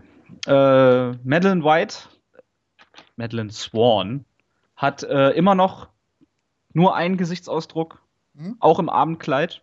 Das Bond zwar sagt, dass es sie an ihr gut aussieht, ich finde, es sieht furchtbar aus. Weil farblich, mit, sie hat schon so blasse Haut und dann gibt ihr noch ein blaues, hellblaues Kostüm. Naja, gut. Hätte andere Farbe jetzt auch getan. Kann man, ist Kleinigkeit, die ich bisschen gestörend fand, was nicht schön war, so vom Setting her, aber gut. Mhm. Äh, Mr. Hinks bricht auf einmal in die eine Konversation der beiden. Mhm. Und es gibt einen ziemlich heftigen Kampf. Ja. In der wir zum ersten Mal sehen, dass Madeline Swan offenbar mit einer Waffe umgehen kann. Na, das haben wir schon vorher gesehen, aber das ist ja auch tatsächlich einsatzaktiv. Mhm. Genau, also, sie also, kann doch ein bisschen mehr. Papa hat ihr ja, scheinbar mal was beigebracht. Ist, nee, hat sie, oder sie sich selber. Ist, man weiß es ja nicht so genau. Das wird ja, ja. so ein bisschen offen gelassen. Ja, wir kriegen Das ist halt schon interessant. Also ich weiß nicht, ist sie das erste Bond-Girl, was ich tatsächlich aktiv körperlich so. Nee, nee. Ey, aber zumindest, na doch, es gab also die bei Pierce Brosnan schon, aber die sind ja doch irgendwie alle zum Vergessen und austauschbar und. Ja. Ey. Leider. Leider. Ich hätte jetzt, also ich hätte jetzt echt erwartet, sie wird ja am Anfang kurz ausgenockt. Mhm. Ich hätte jetzt echt erwartet, das war's dann und sie macht erst wieder auf, wenn der Kampf vorbei ist. Ja. Aber die scheinen ganz schön hart im Leben zu sein, halt, ne? Ja. Auch wenn, äh, sie hat doch von Mr. Hinks, glaube ich, sogar eine kassiert, ne? Zwei mindestens. Ja. Also, die hat richtig, richtig ja, ja. Power, die Frau. Ähm, Bond rettet sich dadurch vor Mr. Hinks, dass er ihm ein Seil um den Hals wirft und mhm. waren das Kanister oder Fässer oder sowas, ne? Das waren äh, Wasser, Wasserfässer, sind das, glaube mhm. ich. Die dann äh, aus dem Zug rauskickt ja. und den, mhm. das Seil in allerletzter Sekunde noch an das letzte Fass anhakt. Aha. Und wir hören zum, den einzigen, das einzige Wort, ja. was Mr. Hinks im ganzen Film sagt: Scheiße. Ja. Genau. Aber cool gemacht. Ja, wobei, du, äh, das ist aber auch eine Analogie, das weißt du, ne? Der Beiß hat auch nie hat nur, auch nur ein Wort gesagt, Nein, das meine ich nicht, sondern äh, die Art und Weise. Uh, ja, zu dem Kampf halt äh, Liebesgrüße aus Moskau, da hat er den, den Bösewicht ja auch aus dem Zug rausgeschmissen. Ich hätte jetzt zwar eher gemeint zu Air Force One, aber ja, auch gut. Ja, ich würde, ich suche halt erstmal Analogien immer im Bond-Universum und da ist ja, dieser Kampf, so dieser Kampf ist halt fast, ja. fast eins zu eins aus Liebesgrüße aus Moskau, auch wenn sie dort im, direkt Schon. im Abteil gekämpft haben und nicht im ja. Versorgungs, in der Versorgungsareal des Zuges, aber ja, ja, aber. Anlehnung ist, ist, ist halt deutlich, ne? Wie gesagt, ich dachte halt zuerst, wo er das äh, Ding am Hals hat. Ich finde es ja auch gut, dass man nicht gesehen hat, äh, ob ihm das Genick gebrochen worden ist mhm. oder nicht, was wahrscheinlich ja heißt nicht. Wir wissen ja, äh, Bondschläger sind hart im Nehmen, die tauchen dann auch gerne mal wieder auf. Ja, Gerade halt diese, diese Kategorie von Bond-Schlägern, ja, ne? Genau. Aber es war auf jeden Fall kein schlechtes Debüt, muss man sagen, unterm Strich für Dave Batista. Das Nein, auf gar keinen Fall. Er steht zwar einerseits äh, in, äh, in der Reihe von so Leuten wie eben Oddjob und dem Beißer, den wir ja schon erwähnt hatten. Aber das waren immer coole Charaktere eigentlich. Ja, waren es ja auch. Aber andererseits bringt er eben schon noch was Eigenes zu der Rolle. Also, mhm. der das ist auch sicherlich äh, in einem Film, der doch dann recht arm an Highlights ist, sicherlich eins der Highlights. Ja, auf jeden Fall, finde ich. Ja. Genau. Gut, Bond und Mad äh, Madeline Swan kommen im Out of Nowhere an. Mhm. Ich habe erst gedacht, als sie da standen, okay, da gibt es noch nicht mal eine Haltestelle. Ich hätte ja erwartet, dass die Basis eigentlich gleich da ist. So, aber, ja, ja, ja, wo der Zug hält, ne? Ja, so Fahrstuhl, so Fahrstuhl oder irgendwas und dann. Ja. ja. Aber die beiden stehen halt erstmal rum. Ja. Und stehen und stehen und stehen. Worauf sie warten, wissen wir nicht. Mhm. Bis dann halt mal irgendwann ein äh, Rolls-Royce vorgefahren kommt äh, der sie dann zu einem Krater bringt, mhm. der, in der die Geheimbasis von Oberhauser, Herrn ja. Oberhauser steht. Da ich, mich auch ich glaube, wir müssen jetzt noch mal kurz einen Einschub machen, bevor sie da ankommen. Hm? Und zwar zu der Parallelstory, die wir äh, ein bisschen ausgelassen haben, weil sie aber auch so völlig uninteressant ist. Ja, natürlich. Ja, das mit dem halt mit dem Nein äh, Nein Eis. Nein Eis, genau. Ja. Äh, ja, das wird halt verabschiedet mittlerweile, weil ein Anschlag in Südafrika stattgefunden genau, zur, hat. Zur äh, Hintergrundgeschichte, es ist halt eine Art, äh, wie soll ich es sagen, es ist eine internationales Art, Netzwerk, wo genau. alle Daten zusammenlaufen ja. der Geheimdienste. Mhm. So. Das ja. kann man das, glaube ich, nennen, ne? Genau, und das, die Frage ist halt A, ob es verabschiedet werden soll und B, wer dann hinterher die Kontrolle drüber hat. Zuerst äh, äh, es hätte halt einstimmig laufen müssen, das funktioniert zuerst nicht, hm? weil Südafrika dagegen stimmt. Genau. Aber dann gibt es halt eine Reihe von Terroranschlägen und Südafrika stimmt doch zu. Ja. Ähm, Chef sehr auffällig, das Ganze, ne? Das ist sehr auffällig. Ja, das, das ist. äh, da kommen wir dann auch gleich nachher noch zu. Äh, in puncto Plotpoints und wo geklaut worden ist und so weiter. Aber ja. äh, gleichzeitig wird halt Chef des Sicherheitsnetzes eben ein Brite. Mhm. Der, also er hat zwar auch einen Namen, aber James Bond und auch alle anderen danach nennen ihn eigentlich nur C. Max ähm, der halt eben der Chef sowohl von MI5 als auch MI6 gewesen ist. Nee, 6 war er nicht. M ist, M ist Chef von, äh, von MI5. Ist 6. Ja, doch, MI5 und MI6, nachdem die zusammengelegt worden sind. Ja, dann ja, aber M worden, war, weil, als, es, als es noch getrennt war, war. Aber, weil M doch das Chef. Hauptquartier des MI6 quasi zerstört worden ist in dem vorherigen mhm. Film. Ja. Irgendwie da so komme komm ich auch noch zu. Ja. Da habe ich auch noch was. Okay. Genau, aber äh, das hat kurz zur Erklärung. Und äh, er ist wohl ein Aufsteiger, irgendwie eigentlich Parlamentarier und. Der ist da irgendwie, war in der Schule mit dem Außenminister oder. Ja, in derselben Klasse irgendwie. Ja, ja. Und so. Also äh, Politiker im Wesentlichen. Und das ist auch erstmal alles, was davon, was man von ihm erfährt. Äh, außer eben, dass er Drohnen und so weiter ganz toll findet und äh, menschliche Agenten halt eben, zumindest die Doppel-Null-Agenten, eben für veraltet hält. Und jetzt habe ich noch einen, den, meinen nächsten Kritikpunkt. Und zwar das Verhalten des Charakters M. Mhm. Der äh, Mann, Ralph Fiennes, ja? war ja vorher äh, in äh, Skyfall zunächst nicht M, sondern ja. er war ein Politiker auch, ne? Ein äh, irgendwie im Senat oder irgendwie sowas der das Programm, das Doppel-Null-Programm beenden wollte. War? Er war Kritiker des Ganzen. Okay. Und hier in diesem Film, nur, ich sag mal, wie viele Jahre können dazwischen liegen? Nicht viel auf jeden Fall, ne? Äh, das, ich glaube, es wurde gesagt drei oder so, ich weiß ja, nicht. Genau. Aber in diesen drei Jahren hat dieser Mann auf einmal ein großväterliches, äh, großväterliche Liebe für, den, für den, die Doppel-Null-Sektion entwickelt und ist der größte Verteidiger des Ganzen. Ja, das ist richtig. Das war. Ja, verstehe äh. ich nicht. Er war der größte Kritiker, der das Ganze beenden wollte und tritt jetzt ja. so als der, ja, der liebe, äh, liebe alte Märchenerzähler auf, der mhm. von den glorreichen Zeiten ja. des, des, des, der Agentenzeit schwärmt. Also, Macht total überhaupt gar keinen Sinn eigentlich, aber. Naja, doch, vorbei. Also im vorigen Film war es ja zumindest schon so, dass man gesehen hat, dass er mit einer Waffe umgehen konnte, oder? Ja, er war ja Soldat irgendwie auch. Ja, genau, also das und schon. Er kann das, er kann mit einer Waffe ja. umgehen, aber er hat dieses Doppel-Null-Programm halt genau. irgendwie überholt und veraltet gehalten und hat da viel also Kritik sagen dran. Das mal so, äh, Storyline-mäßig macht es Sinn, charaktermäßig macht es keinen Sinn. Nein. Also das ist, wie gesagt, deshalb habe ich ja auch gesagt, ich bin mir nicht sicher, ob man halt wirklich schon zumindest für Spectre von Anfang an die Idee hatte oder ob das halt wirklich was ist, was man da nur dran geschrieben hat. Ich glaube, das ist halt echt, man hat ein ungefähre, wo wollen wir hin? Aber wie kommen wir dahin? Da gucken wir mal. Ja. Und das ist so vollkommen total, also das ist so konstruiert alles. Das, warum ist Ralph, also die, dieser Mann, ich, wir haben ja nie Namen eigentlich dann auch wirklich. Ich weiß, Skyfall hat er noch einen Namen. Ab dann Ende Skyfall hieß er nur noch M auch wieder. Äh, und er war halt der größte Kritiker und ist jetzt auf einmal der glühende Befürworter und das ist ja alles so toll und ich wollte es eigentlich vor, einem, vor drei Jahren wollte ich es alles noch niederreißen, aber jetzt bin ich der, äh, der alte Märchenonkel und erzähle aus, aus glorreichen Zeiten. Wie gesagt, du brauchst halt innerhalb der Storyline diese Person. Dass die mit ihm unglücklich besetzt ist, ist nochmal eine andere Frage. Das hätte man in den alten Filmen vielleicht mit Q machen können, aber Q hat ja mittlerweile eine andere Rolle. Mhm. Also, dass man Judy Dench nicht mehr nehmen konnte, ist, ist ja klar. klar weil sie ja äh, Wobei ich krank ist. Ich weiß, ob es nötig war, sie jetzt unbedingt umzubringen. Ich weiß nicht. Wollte naja, aber äh, naja, Judy Dench ist, glaube ich, fürchterlich krank. Die erblindet langsam. Oh. Und äh, da ja. sieht man dann, dass ich den Klatschteil der Presse nicht lese. Aber nee, ich habe das auch nur durch Zufall mal irgendwo okay. gelesen.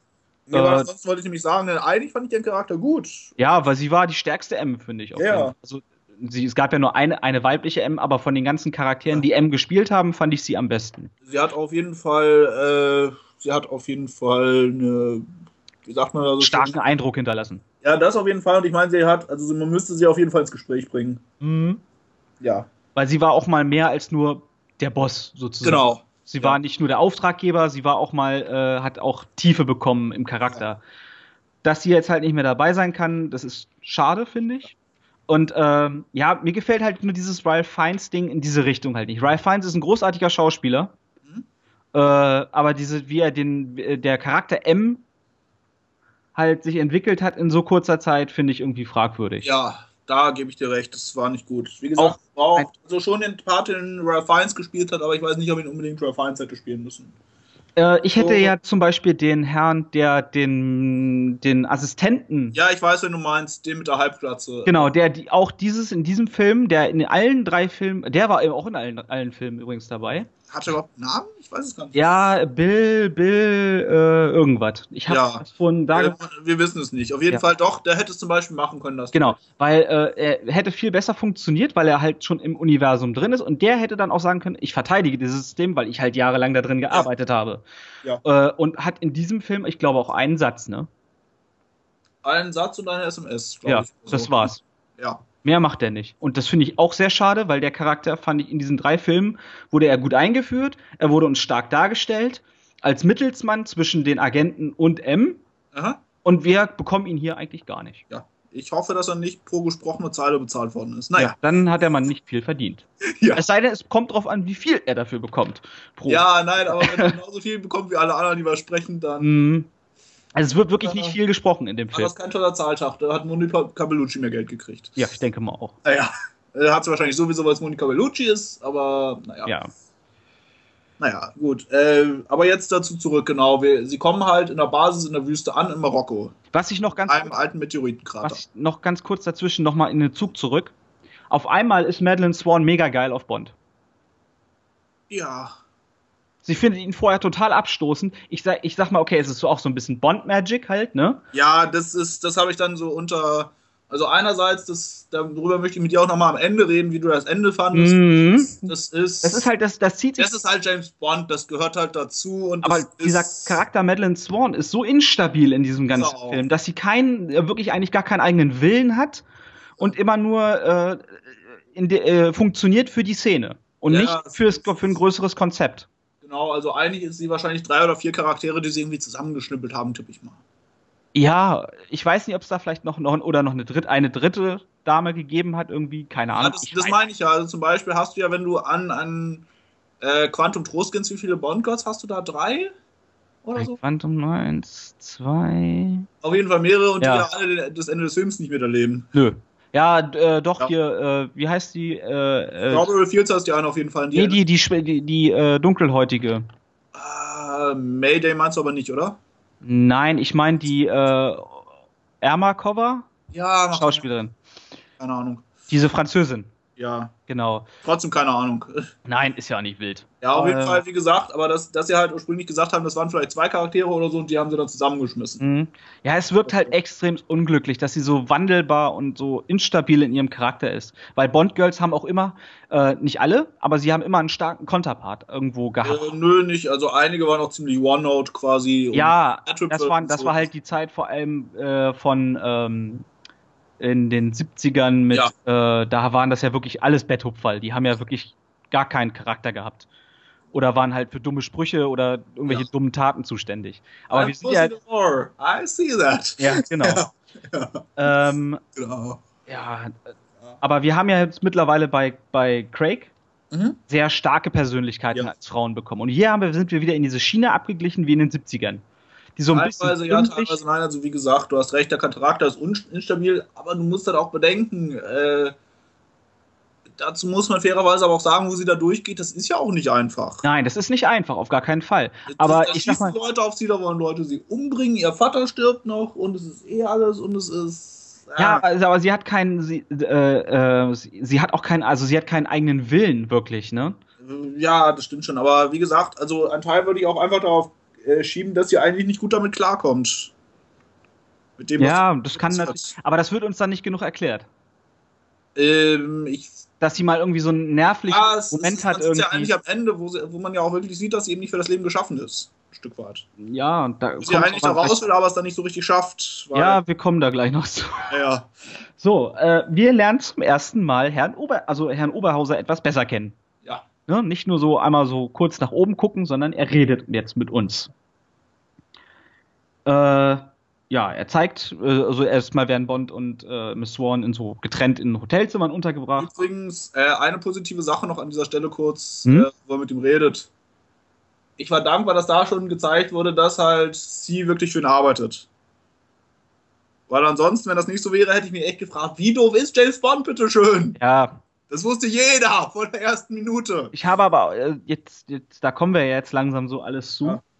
Ja. Ähm, auf jeden Fall, Herr Oberhauser zeigt ganz stolz James Bond, wie es alle Bond-Bösewichte machen, seine tolle Anlage und wie er die Welt regieren will. Ja. Frage, warum? Der Mann, äh, nicht, nicht das, warum, warum er ihm die zeigt, nicht das, warum er ihm das zeigt, sondern was ist die Motivation von Herrn Oberhauser, diese äh, alle Wissen der Geheimdienste zu besitzen. Er hat doch sowieso schon das Wissen der Welt eigentlich, wenn man das mal so nennen möchte. Ja, er ist der, er weiß, er die ganzen wesentlich effektiver zu kontrollieren, das ist es ja. Ja, aber er ist doch jetzt schon König der Welt, wenn du es mal so nennen willst. Er hat doch wirklich überall seine Finger drin. Er regiert die Welt, die Wirtschaft, die Politik, alles. Wirklich alles. Die Finanzmärkte, er regiert alles. Das wissen wir durch ja. die, zusammengesetzt durch die anderen Filme vorher, dass er wirklich das Mastermind der Welt ist, wenn man das so möchte. Und was ist denn nun, warum ist es denn jetzt noch so wichtig, diese, äh, dieses Geheimdienstwissen, was er eigentlich sowieso schon wahrscheinlich hat, wenn er wirklich überall seine Leute drin hat? Wir haben ja auch schon gesehen, dass äh, in, äh, ich weiß nicht was, ein Quantum Trost, wo Geheimdienstmitarbeiter vom MI6 äh, auch zu Spectre gehört haben. Der Erkmann hat Quantum Trost, ja, das war doch Le Chiffre, oder? Nee, der. Äh, nein, nein, also da, aber da, wo doch eigentlich Le Chiffre verhört werden sollte und dann. Nee, da wurde von Mr. White umgebracht. Äh, ich rede von dem äh, Verhör von Mr. White in ein Quantum so, Trost. Ja, ja, wo dann der, der Bodyguard von M. Ja. Äh, genau. Sie um, äh, äh, versucht sie und Mr. White umzubringen. Genau, genau. Aber das war, war das, war das dann nicht schon Skype? Nein, ist auch egal. Kann sein. Ich bin. Nee, doch, es müsste aber ein Quantum Trost sein. Ja, genau, weil war ja mit der Brückenszene beginnt. Genau. Und genau. auch da möchte ich dann wieder einhaken, wenn M viel Wissen über Quantum hatte, ja. dann wüsste sie auch das, dass der Typ auch zu Quantum irgendwo gehört. Wie gesagt, ich habe ja den Verdacht, dass sie mit Quantum Stillhalteabkommen oder sowas irgendwie gehabt hat. Aber ja, aber das ist dann wiederum wirklich Fantheorie und es wird im Film nicht gesagt, weder explizit noch implizit. Ja, aber dann äh, frage ich mich auch, äh, Quantum versucht sie umzubringen in dieser Szene ja. ja. Warum? Okay, jetzt haben sie versucht, mich kalt zu machen. Jetzt gehe ich an die, jetzt gehe ich mit dem Ganzen an die Öffentlichkeit. Also nicht an die Öffentlichkeit, aber ich mache den jetzt den Gar aus. Genau. Und das macht sie ja nicht. Ja. Ne? Und äh, dann frage ich, da, da, ist irgendwo und ja. Die einzige Motivation dieses Herrn Oberhauser jetzt ist es eigentlich im Genommen James Bond zu schädigen. Ja. Über die ganzen Filme hinweg ist es geht darum, James Bond fertig zu machen. Aber dazu muss man sagen, das ist dann wiederum eine Analogie zum alten Spectre, denn die hätten das eigentlich auch alles nicht machen müssen, was sie gemacht haben. Nö, hätten sie nicht. Aber, aber insofern, also das, äh, du hast natürlich völlig recht, aber das äh, du weißt ja, Suspension of Reality und so. Also, ja, aber ich finde, es ist halt alles so schwammig. Ah, natürlich hast du recht, eigentlich. Es ist so schwammig gemacht, weil wir bekommen halt nicht, wir haben nicht diesen campy 70er Jahre Bond. Ja. Oder 60 Campy, äh, nicht Campy, aber äh, diesen. Doch, schon Campy, Campy ist, wenn du über Roger Moore redest, schon nicht verkehrt. Nee, ich wollte jetzt sagen, ich wollte jetzt auf, äh, auf Connery.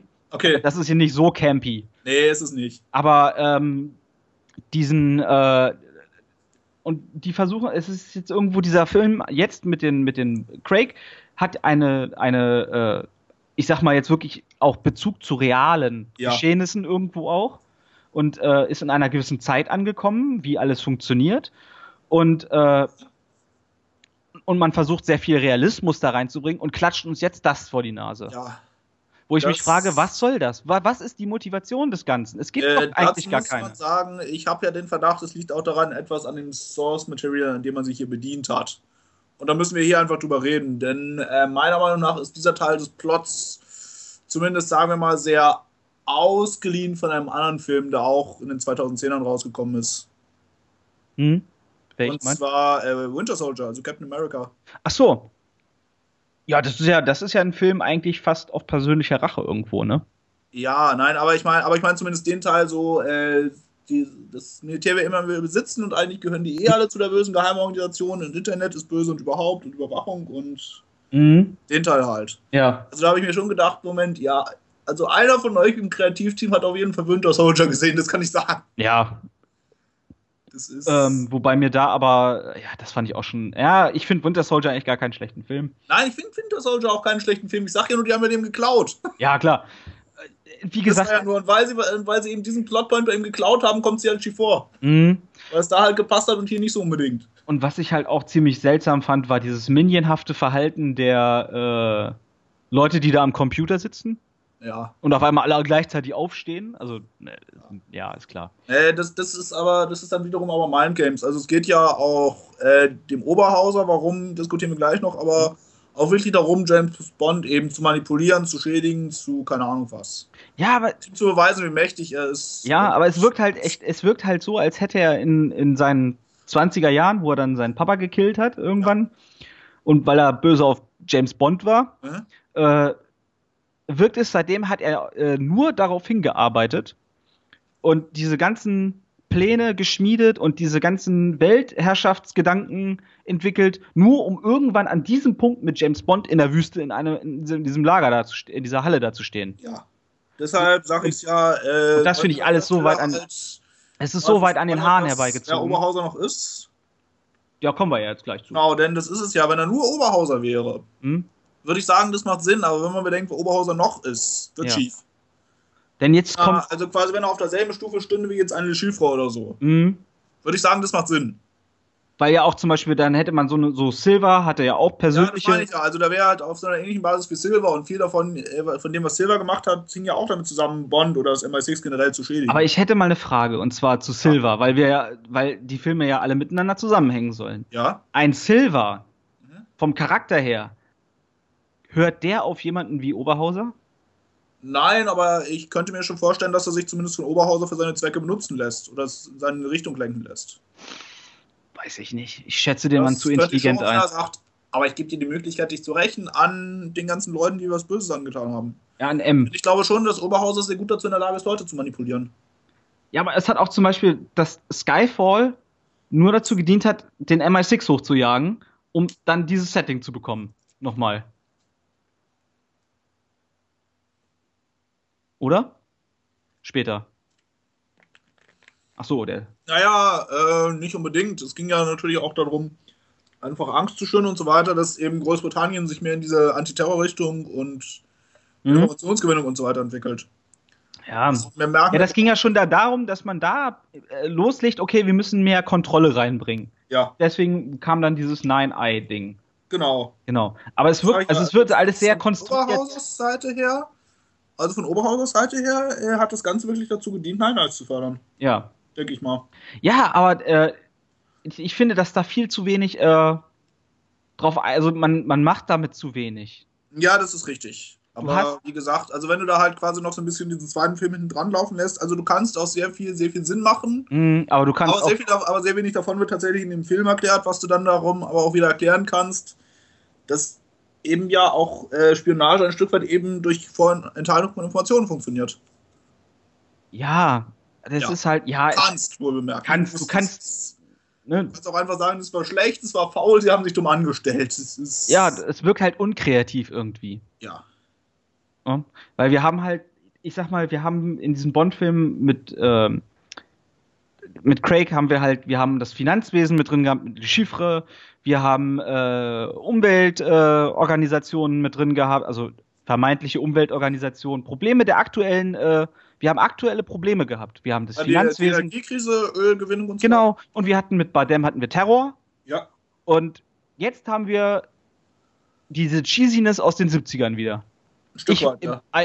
ich will die Weltherrschaft äh, Herrschaft an mich reißen.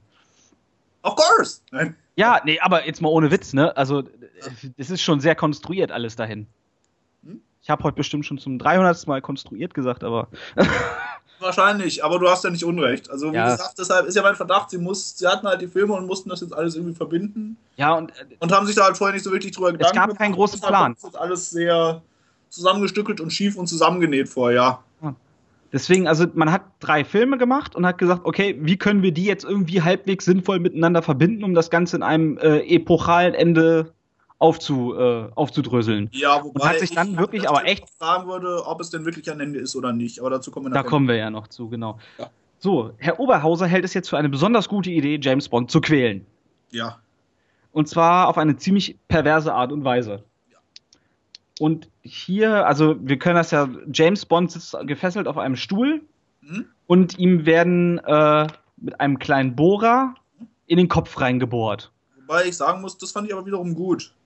Es war gut, auf jeden Fall. Nein, aber normalerweise ist es ja immer so, er ist da wie festgebunden und dann keine Ahnung was und dann kommt er gerade noch so. Ja. Diesmal kommt er nicht. Nee, er kommt nicht, aber ich habe mal Kritik an der Szene. Also jetzt ja. da, nicht das sofort, so das Offensichtliche, sondern äh, Herr Oberhauser erzählt ihm ja hier, ne, wenn ich da reinbohre, dann wirst du blind. Mhm. James Bond wurde nicht blind. James Bond, äh, wenn ich ihn hier reinbohre, dann werden sie ihr Kurzzeitgedächtnis verlieren. Mhm. Hat er auch nicht. Ja. Wobei. Aber er hat ihn aber äh, reingebohrt. Nee, ja? es, hat ja nur gesagt, es äh, manipuliert das und so weiter. Das heißt ja, das, also wenn er da reinbohrt beim ersten Mal, ist es ja eher so, als ob er halt angeschlagen und keine Ahnung was ist. Ja, aber du hast davon nichts gesehen. Ja, hast du auch nicht. Ist ja, dann ist ja der Stuhl explodiert, also nicht der Stuhl ist explodiert, sondern ja. die Uhr ist explodiert. Ja. Und das ist ein einziges Gadget, was er wirklich hat in diesem Film. Ja. Und der Mann rennt los, wie als wenn er frisch aus dem Ei gepellt wäre. Ja, ne? das, das fand ich auch sehr komisch und hab dann. Ich meine, dem Mann wurde gerade in den Kopf er, reingebohrt. Er hat, ja nicht, er hat ja nicht mal sich irgendwie um sowas wie Verbandszeug bemüht. Nö, der hat auch nicht geblutet. Äh, nö. Warum denn auch? Nein, er hat ihm ja gerade mitten in den Schädel reingebohrt. Ja, ja ist schon klar. Natürlich. Also, ja. Und äh, hier finde ich halt, jetzt müssen wir mal eine Diskussion aufmachen. Der Film ist freigegeben ab zwölf Jahren. Ja, hat es erzählt. Und ähm, ich finde das nicht gut. Weil diese Szenen, halt, was wir vorher schon hatten, mit Augen in den Kopf reindrücken, wo man ja auch voll drauf gehalten hat, und hier diese Szenen, wie jemand einem in den Kopf reinbohrt und da auch voll drauf hält. Das ist nicht FSK 12, finde ich. Das kann man auf jeden Fall so sehen. Andererseits muss man sagen, was die Grafik anbetrifft, dass das sogar noch relativ milde war. Wie du gesagt hast, er hat nicht wirklich geblutet. Wir haben von den Augen dann ja auch nicht wirklich was gesehen. Also, ja, aber ich finde es, ähm, ich finde, das ist zu, äh, also das ist nicht FSK 12. Also einen Zwölfjährigen würde ich in den Film definitiv nicht mit reinnehmen. Aber sag mal, eine Bundesprüfstelle oder irgendwas soll das doch angeguckt haben, oder? Ja, aber da frage ich mich, wir, weißt du, wir bekommen bei anderen Sachen, die wesentlich harmloser sind, teilweise 16er Siegel oder 18er Siegel sogar drauf. Ja. Und bei sowas kriegen wir ein 12er Siegel. Da hast du recht. Fraglich. Ja. Und das ist halt dann irgendwie ja. willkürlich, finde ich, gewählt. 12. Mhm. Ne? Ich bin gerade am überlegen, was ist denn, es gibt doch Doom 3 oder was das ist, was bis heute in Deutschland keine komplette Freigabe hat? Das Spiel? Ja. Ja, das hat. Na, ich glaube mittlerweile, es geht jetzt viel vom Index runter. Ja. Äh, das wird ja ein bisschen aufgeweicht. Ich glaube, Doom gehört mittlerweile dazu. Oder so auf jeden Fall. Es gibt halt echt Sachen, äh, die ich auch schon teilweise gespielt habe, wo ich dann gesagt habe. Alter Schwede. Ja. Ich meine, ganz ehrlich, ich habe, äh, was weiß ich, GTA 2 selbst hatte, glaube ich, eine FSK 16 Freigabe ursprünglich gehabt. Mhm. Zwei. Das ist das mit der Perspektive, noch mit der Perspektive von oben. Mhm. Vogelperspektive. Gott sei Dank da jemand drauf geachtet hat. Also ich habe das mit 14 gespielt. Ja, da hast du vielleicht so einen kleinen Flatschen Blut irgendwo mal gesehen. So, ja, so eine ganz kleine ja, war, Also wenn man das jetzt damit vergleicht, dann ist FSK 16 natürlich sowas von gerechtfertigt wie, ja. Ja, und also, ne, das ist, äh, der Film hat, ist sehr gewalttätig. Und äh, sollte kein. Ich habe auch in meiner Vorstellung halt, äh, da saßen auch Kinder. Ja. Äh, ich habe mal so versucht, so ein bisschen bei den Sachen sofort rüber zu gucken und so auf die Reaktion zu achten und die waren nicht so toll. Ja. Ähm, das fanden die nicht so gut. Genau. Äh, kannst du mal, oder können wir mal kurz gucken, was Casino Royale für eine Freigabe hatte? Puh, Casino, ja, war schon, auch schon ziemlich heftig. Das meine ich ja allein die äh, Eingangsszene von Casino Royale. Ja. Warte mal. Alle gewalttätiger als alles, was wir in diesem Film gesehen haben. Über, überbrück mal bitte eine Sekunde. Ja. Genau, dann erzähle ich euch jetzt äh, erstmal kurz ein bisschen was darüber, was es sonst noch so zu sehen gab, was wir ein bisschen jetzt am Wegesrand liegen gelassen haben. Unter anderem davon, dass es ein neues äh, Geheimdienstgebäude gibt, was leider Gottes auch vom Character Design furchtbar, also einerseits gut, aber andererseits auch schlecht war, denn einerseits ist es für ein Bürogebäude in London sogar relativ unauffällig. Andererseits äh, ist es aber auch eben genau das, also das alte äh, MI6-Gebäude hatte einen gewissen eigenen Charme, das hat dieses überhaupt nicht. Es wird auch eben gezeigt, wie eben viel was von dem, was wir mhm. eben bisher gesehen haben, überholt ist. Besagtes Gebäude wird zum Beispiel abgerissen, auch andere Sachen, die wir halt bin bisher hatten, war eben nur. Ich bin mal ganz kurz schnell an mein DVD-Regal gelaufen, ja. den Film nochmal rausgeholt. Zwölf. Ja. Genau, also wenn das FSK 12 gekriegt hat, dann ist es okay, wenn man den hier auch 12 Ja, aber allgemein muss man das mal Ja, das, das, das äh, schon, das aber keine... Gesagt, also in Relation zueinander, das ist schon eine Relation, wo ich sagen würde, das ist so stimmig. Ist stimmig, aber trotzdem, also dann sind beide zu niedrig ja. eingestuft, auf jeden Fall. Ja. Ist also die anderen beiden, dass man die FSK 12 gibt, das verstehe ich, die waren aber auch nicht so grafisch, was die Gewalt anging, einfach. Ja. Nee, halt, aber ähm, das ist ja nun schon wirklich mitten in die Fresse, die Gewalt, ne? Und ich sag mal, muss nicht unbedingt sein. Aber gut, also nicht für nicht das, das, das FSK-Siegel ist zu niedrig, finde ich halt. Ja. Gut. Ähm. Genau, also äh, wie gesagt, viele andere Sachen kann man ja auch mit Agententraining und so weiter weg erklären, aber das mit dem Kopf reinbohren und dann läuft er da einfach so weiter und liegt dann noch ein Helikopter direkt danach. Mhm. Das nicht. Also, sorry, aber nee. Was, was ich jetzt noch habe, ist, ist äh, allgemeines Verhalten von Menschen im Kino. Ich sag mal, Räuspern und sowas, das passiert so, so. alles. Aber an total sinnlosen Stellen zu lachen. Ich habe das im fünf, sechs Mal bei mir in der Vorstellung gehabt. Da saß eine Frau, da hat bei irgendwem doch angefangen, die Jacke zu brennen. Mhm. Und wäre fast verkokelt. Da fängt, die an zu, da fängt die an zu lachen. Okay. Finde das lustig. Ich weiß nicht was, warum. Verstehe ich nicht, aber gut. Das, das war aber auch was, was bei dem Kino war, also bei mir nicht. Ja. Ja, ich will also, ne, das, ich, ich habe das nicht verstanden warum dieser anfängt zu lachen. Naja, gut. Gut, James Bond schafft es, durch, dadurch, dass diese kleine Uhr explodiert ist, dass die ganze Basis in die Luft fliegt. Nee, stopp, das stimmt nicht. Hm. Dadurch befreit er sich erstmal nur und dann schießt er auf Gastanks und die sorgen dann dafür, okay. dass die Basis Habe ich nicht mehr so jetzt so im. Auch da war doch dieses Ding mit diesem Tachometer da. Hm? Ja, gut, dann, ist, dann ist ja gut, dass wir dich haben, dass du nämlich gerade aus der Vorstellung gekommen bist. Genau. Weil ich hätte das jetzt gesagt, okay, wegen der kleinen Uhr ist das ganze Ding explodiert. Ist, nee, nee, nee, da ist nur der, da ist nur der Stuhl vom Oberhauser soweit, dass sie erstmal. Ja, und man kann natürlich auch noch fragen, ob da flüssiger Sauerstoff im Raum war und so weiter, dass der Bond dann nicht sofort dran krepiert und alles, aber. Ja. Naja, gut, also wie gesagt, das ist. Äh, das ist also wie das berühmte, ihr wisst ja, drei Tropfen Benzin äh, mhm. am Auto und nicht mal einen Funken und das ganze Auto fliegt in die Luft. Also genau. War, ja, schon so ein bisschen so. Wir wechseln mal. B-Movie-Qualität. Wir wechseln mal wieder das Setting. Ja. Und gehen zurück nach London. Und zwar kommen jetzt alle zusammen. M, Q, Moneypenny, Bill, irgendwas. Ja. Und Bond treffen sich äh, in eine ja, Top-Secret-Raum irgendwo, den nur M scheinbar kennt und Bond. Ja. Äh, sie planen ihre nächsten Vorgänge, wollen los und Miss Swan kriegt mal wieder ihren hysterischen und erzählt, ja, ich kann nicht mitkommen, ich kann nicht mitkommen, ich will da nicht wieder reingezogen werden. Ja, also mal wieder Stimmungsschwankungen bei Madeline Swan, die dann auch wirklich nicht mitkommt, nur um sich dann entführen zu lassen, mal wieder. Ah, gut. Ja. Äh, ja. Dumm, aber gut. Ja. Dann gibt's einen, werden die überfallen. M mhm. und, äh, und Bond, die zusammen im Auto gesessen haben. War da noch wer mit drin? Nee, ne? Ähm, in dem einen Auto saßen Bond und M, in dem anderen Auto saßen Moneypenny, Q und wie auch immer er heißen möge. Gen Bill. Ja, genau, Bill. Bill. Halt. Bill. Ja. Und ja, ähm, Bond entkommt den mhm. Häschern und äh, nee, Bond entkommt den Häschern nicht. Nee, genau, Bond wird entführt, M entkommt den Häschern. M entkommt den Häschern, ja. Genau.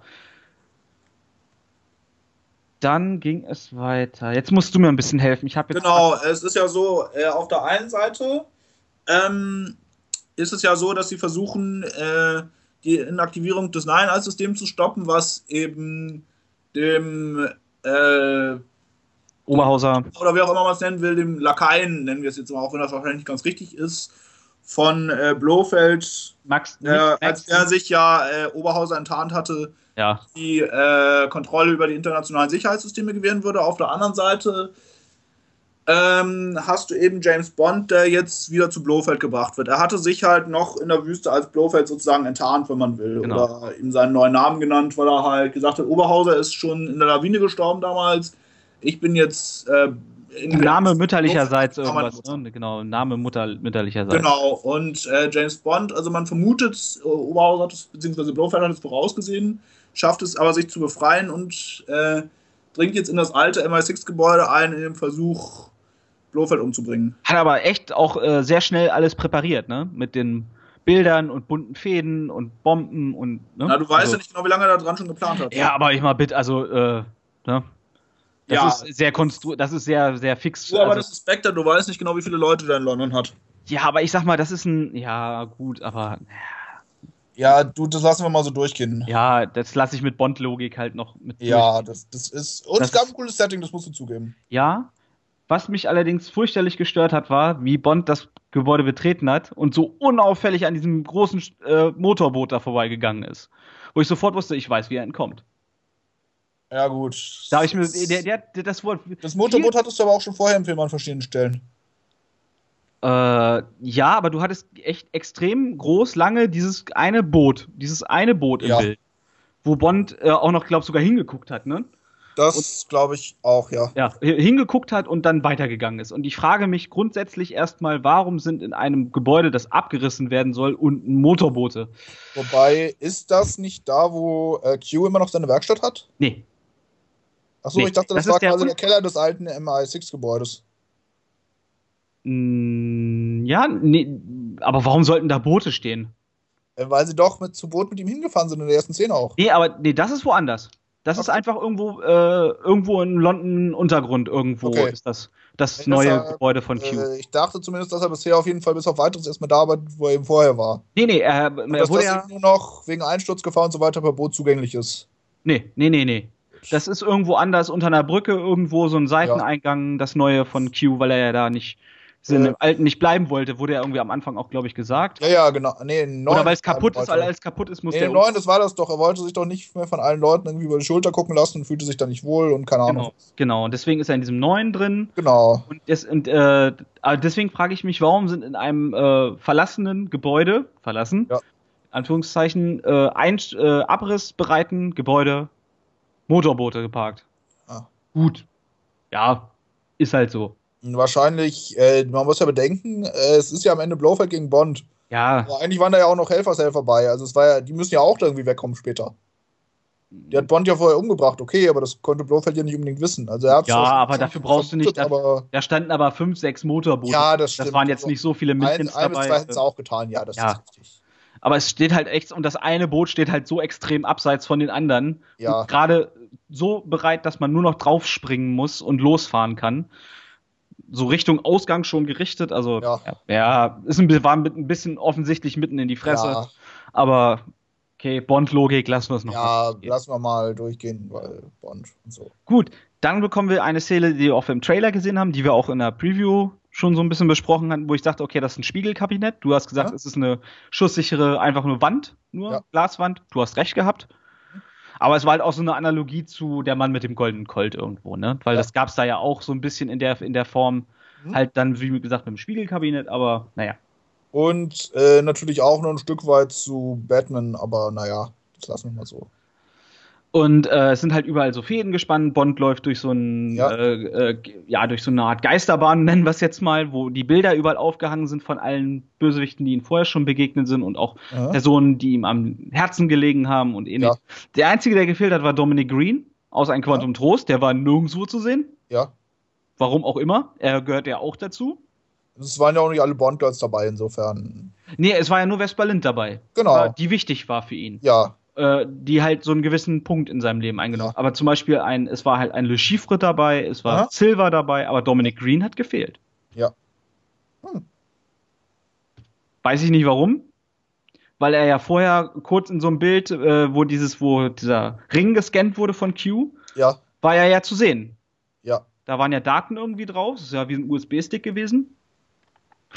Und da war auch Daten von Dominic Green mit, mit drauf. Ich und weiß gar nicht, ob das äh, sowas unbedingt war oder vielleicht auch eher, da waren ja auch irgendwie ein DSR-Sample und keine Ahnung. Ja, was. aber die haben, also ich sag mal, es ist, ist für mich logischer, dass das ja. irgendwie eine moderne Version des USB-Sticks ist, als dass das alle, alle Leute diesen Ring in der Hand gehabt haben. Das ist gut möglich. Ich weiß es wirklich nicht, das war auch so eine Sache, wo ich dann gesagt habe, okay, das ist halt James Bond. Ja, deswegen, ich habe es mit Bond-Logik abgetan. Ja, eben, so genau. Eine Art USB-Stick, wo Daten drauf gespeichert sind über Spectre. Um sich zu erkennen und so ein Krams, ne? Ja. ja. Sei mal dahingestellt. Ja. Ähm, dann bekommen wir den äh, Bond, äh, weil jetzt auch wieder bekannt wurde, Miss Swan ist gefangen genommen worden. Äh? Und Bond hat drei Minuten Zeit, sie zu retten. Bond schafft ja. es übrigens in drei Minuten durch dieses ganze Gebäude zu laufen. Zwei. Waren es nur zwei? Ja klar, sie haben doch nur 45 Minuten so. Zeit, sobald er sie gefunden hat. Ja, genau. Zwei. Äh, ne? immer dem roten Faden hinterher. Ja. Äh, und Bond hat auch sehr viel, er schafft es natürlich, sie zu befreien. Hm? Wäre ja, auch, also sonst wäre es auch nicht Bond. Ja, wobei ich mir nicht sicher ob er es schaffen würde. Ja. In dem Fall, nee, weil äh, von nach, ich habe ja eh die, eigentlich den ganzen Film dadurch gewartet, dass irgendwann eine Kugel in den Rücken kriegt oder sonst irgendwas. Von ihr? Nein, nicht von ihr, sondern sie, weil so. es ja so ist, dass äh, hier halt ja Blofeld gesagt hat, er nimmt ihm alles weg, was ihm lieb teuer ist und zerstört es. Ja. Das, äh, deshalb hätte ich mich auch nicht gewundert, wenn sie eins der Bond-Girls gewesen wäre, die es nicht bis zum Schluss geschafft hätten. Ja, schon, schon. Was wahrscheinlich in vielerlei Hinsicht sogar ein logisches Ende gewesen wäre, aber dazu kommen wir ja noch. Ja. So, ähm, Bond springt mit ihr in einen, er sagt ihr, sie muss ihm vertrauen er springt in so ein, ins Bodenlose und wird von einem Netz aufgefangen. Ja. Das da halt auch noch zufällig ist, was, er, was wir auch schon vorher gesehen haben. Nee, das, das, das, haben wir vorher das, aber schon im Bild gehabt. Aber das hatten wir schon gesagt und das kann ich dir sogar sagen. Äh, das ist so ein Fallschutz. Also, weil die das Gebäude ja mit Sprengladung äh, präpariert haben, ja. dass denen von oben nicht die Zementstücke auf den Kopf fallen. Okay. Ja. Ja, gut. Ob so ein kleines Netz so viel Beton hält?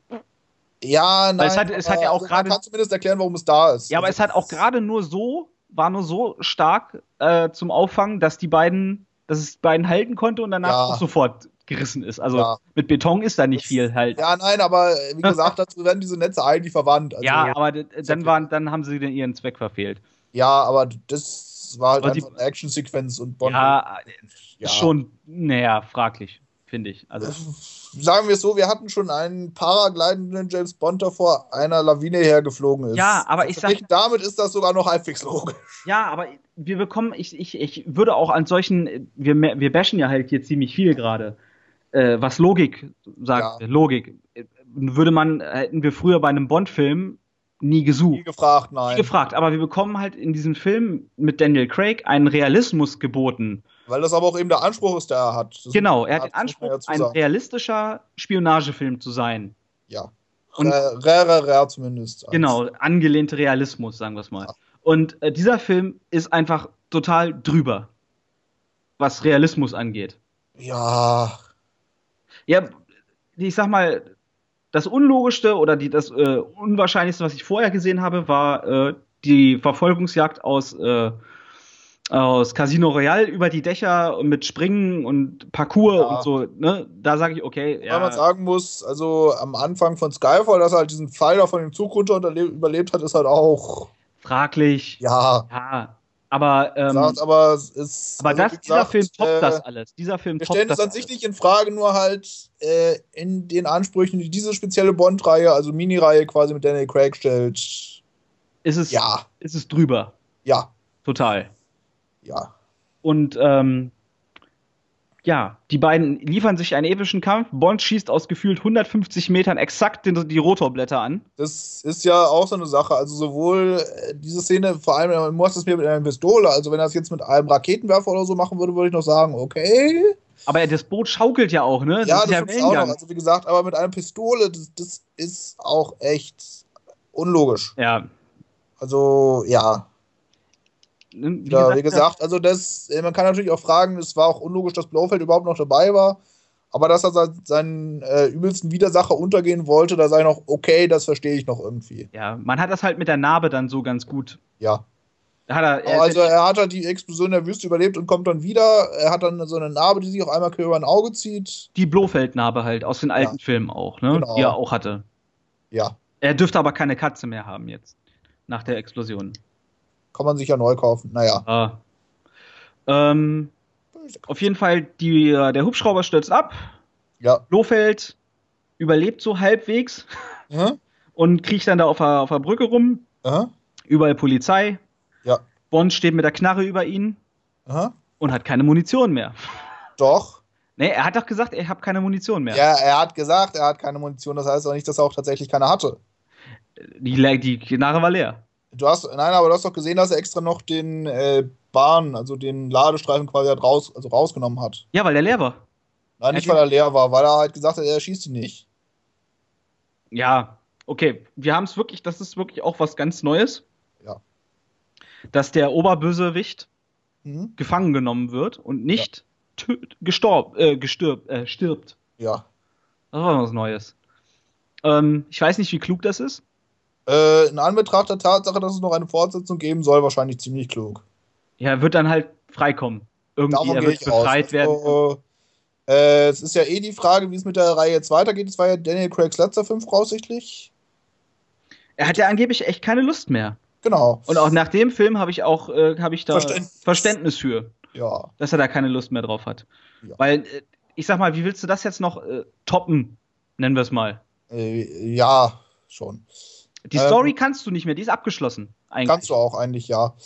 Es ist ja sowieso die Frage, äh, also das Ende ist ja quasi, dass er mit äh, Miss Swan quasi die Bühne verlässt und es ist halt die Frage, ob sie zusammenkommen oder wie auch immer. Und ja, also wobei man sagen muss, also anders als beim alten James Bond, wo es ja sowas wie Ehepartner und so überhaupt nicht zu geben schien, sowas ja jetzt aus, durchaus normaler. Also die alte M hatte ja sowohl einen ähm, Moneypenny scheint irgendwas an Partner zu haben. Den wir auch noch nicht gesehen haben. Ja. Ich könnte mir vorstellen, dass da vielleicht für die Zukunft vielleicht was wichtig wird. Oder auch nicht. Oder auch nicht. Wissen wir alles nicht. Genau. Also äh, was du noch sagen musst. Ich denke schon, dass wir Christoph Walz wiedersehen, äh, werden. wiedersehen werden. Ich gehe mal davon aus. Auch wenn er das vielleicht selber. Ja, oder zumindest die Rolle des Blofeld jetzt vielleicht ja. auch nicht mit Christoph Walz besetzt. Ja, also ich sag mal, Christoph Walz ist wirklich ein richtig guter Schauspieler. Er kann ein richtig guter Schauspieler sein, aber. Es gibt halt auch. Allem, ich, ich sag, äh, die Wahl seiner Rollen ist halt schon seltsam, sagen wir es mal so. Ja, ich sag mal, Green Hornet, ne? Ja. Ist schon ziemlich scheiße.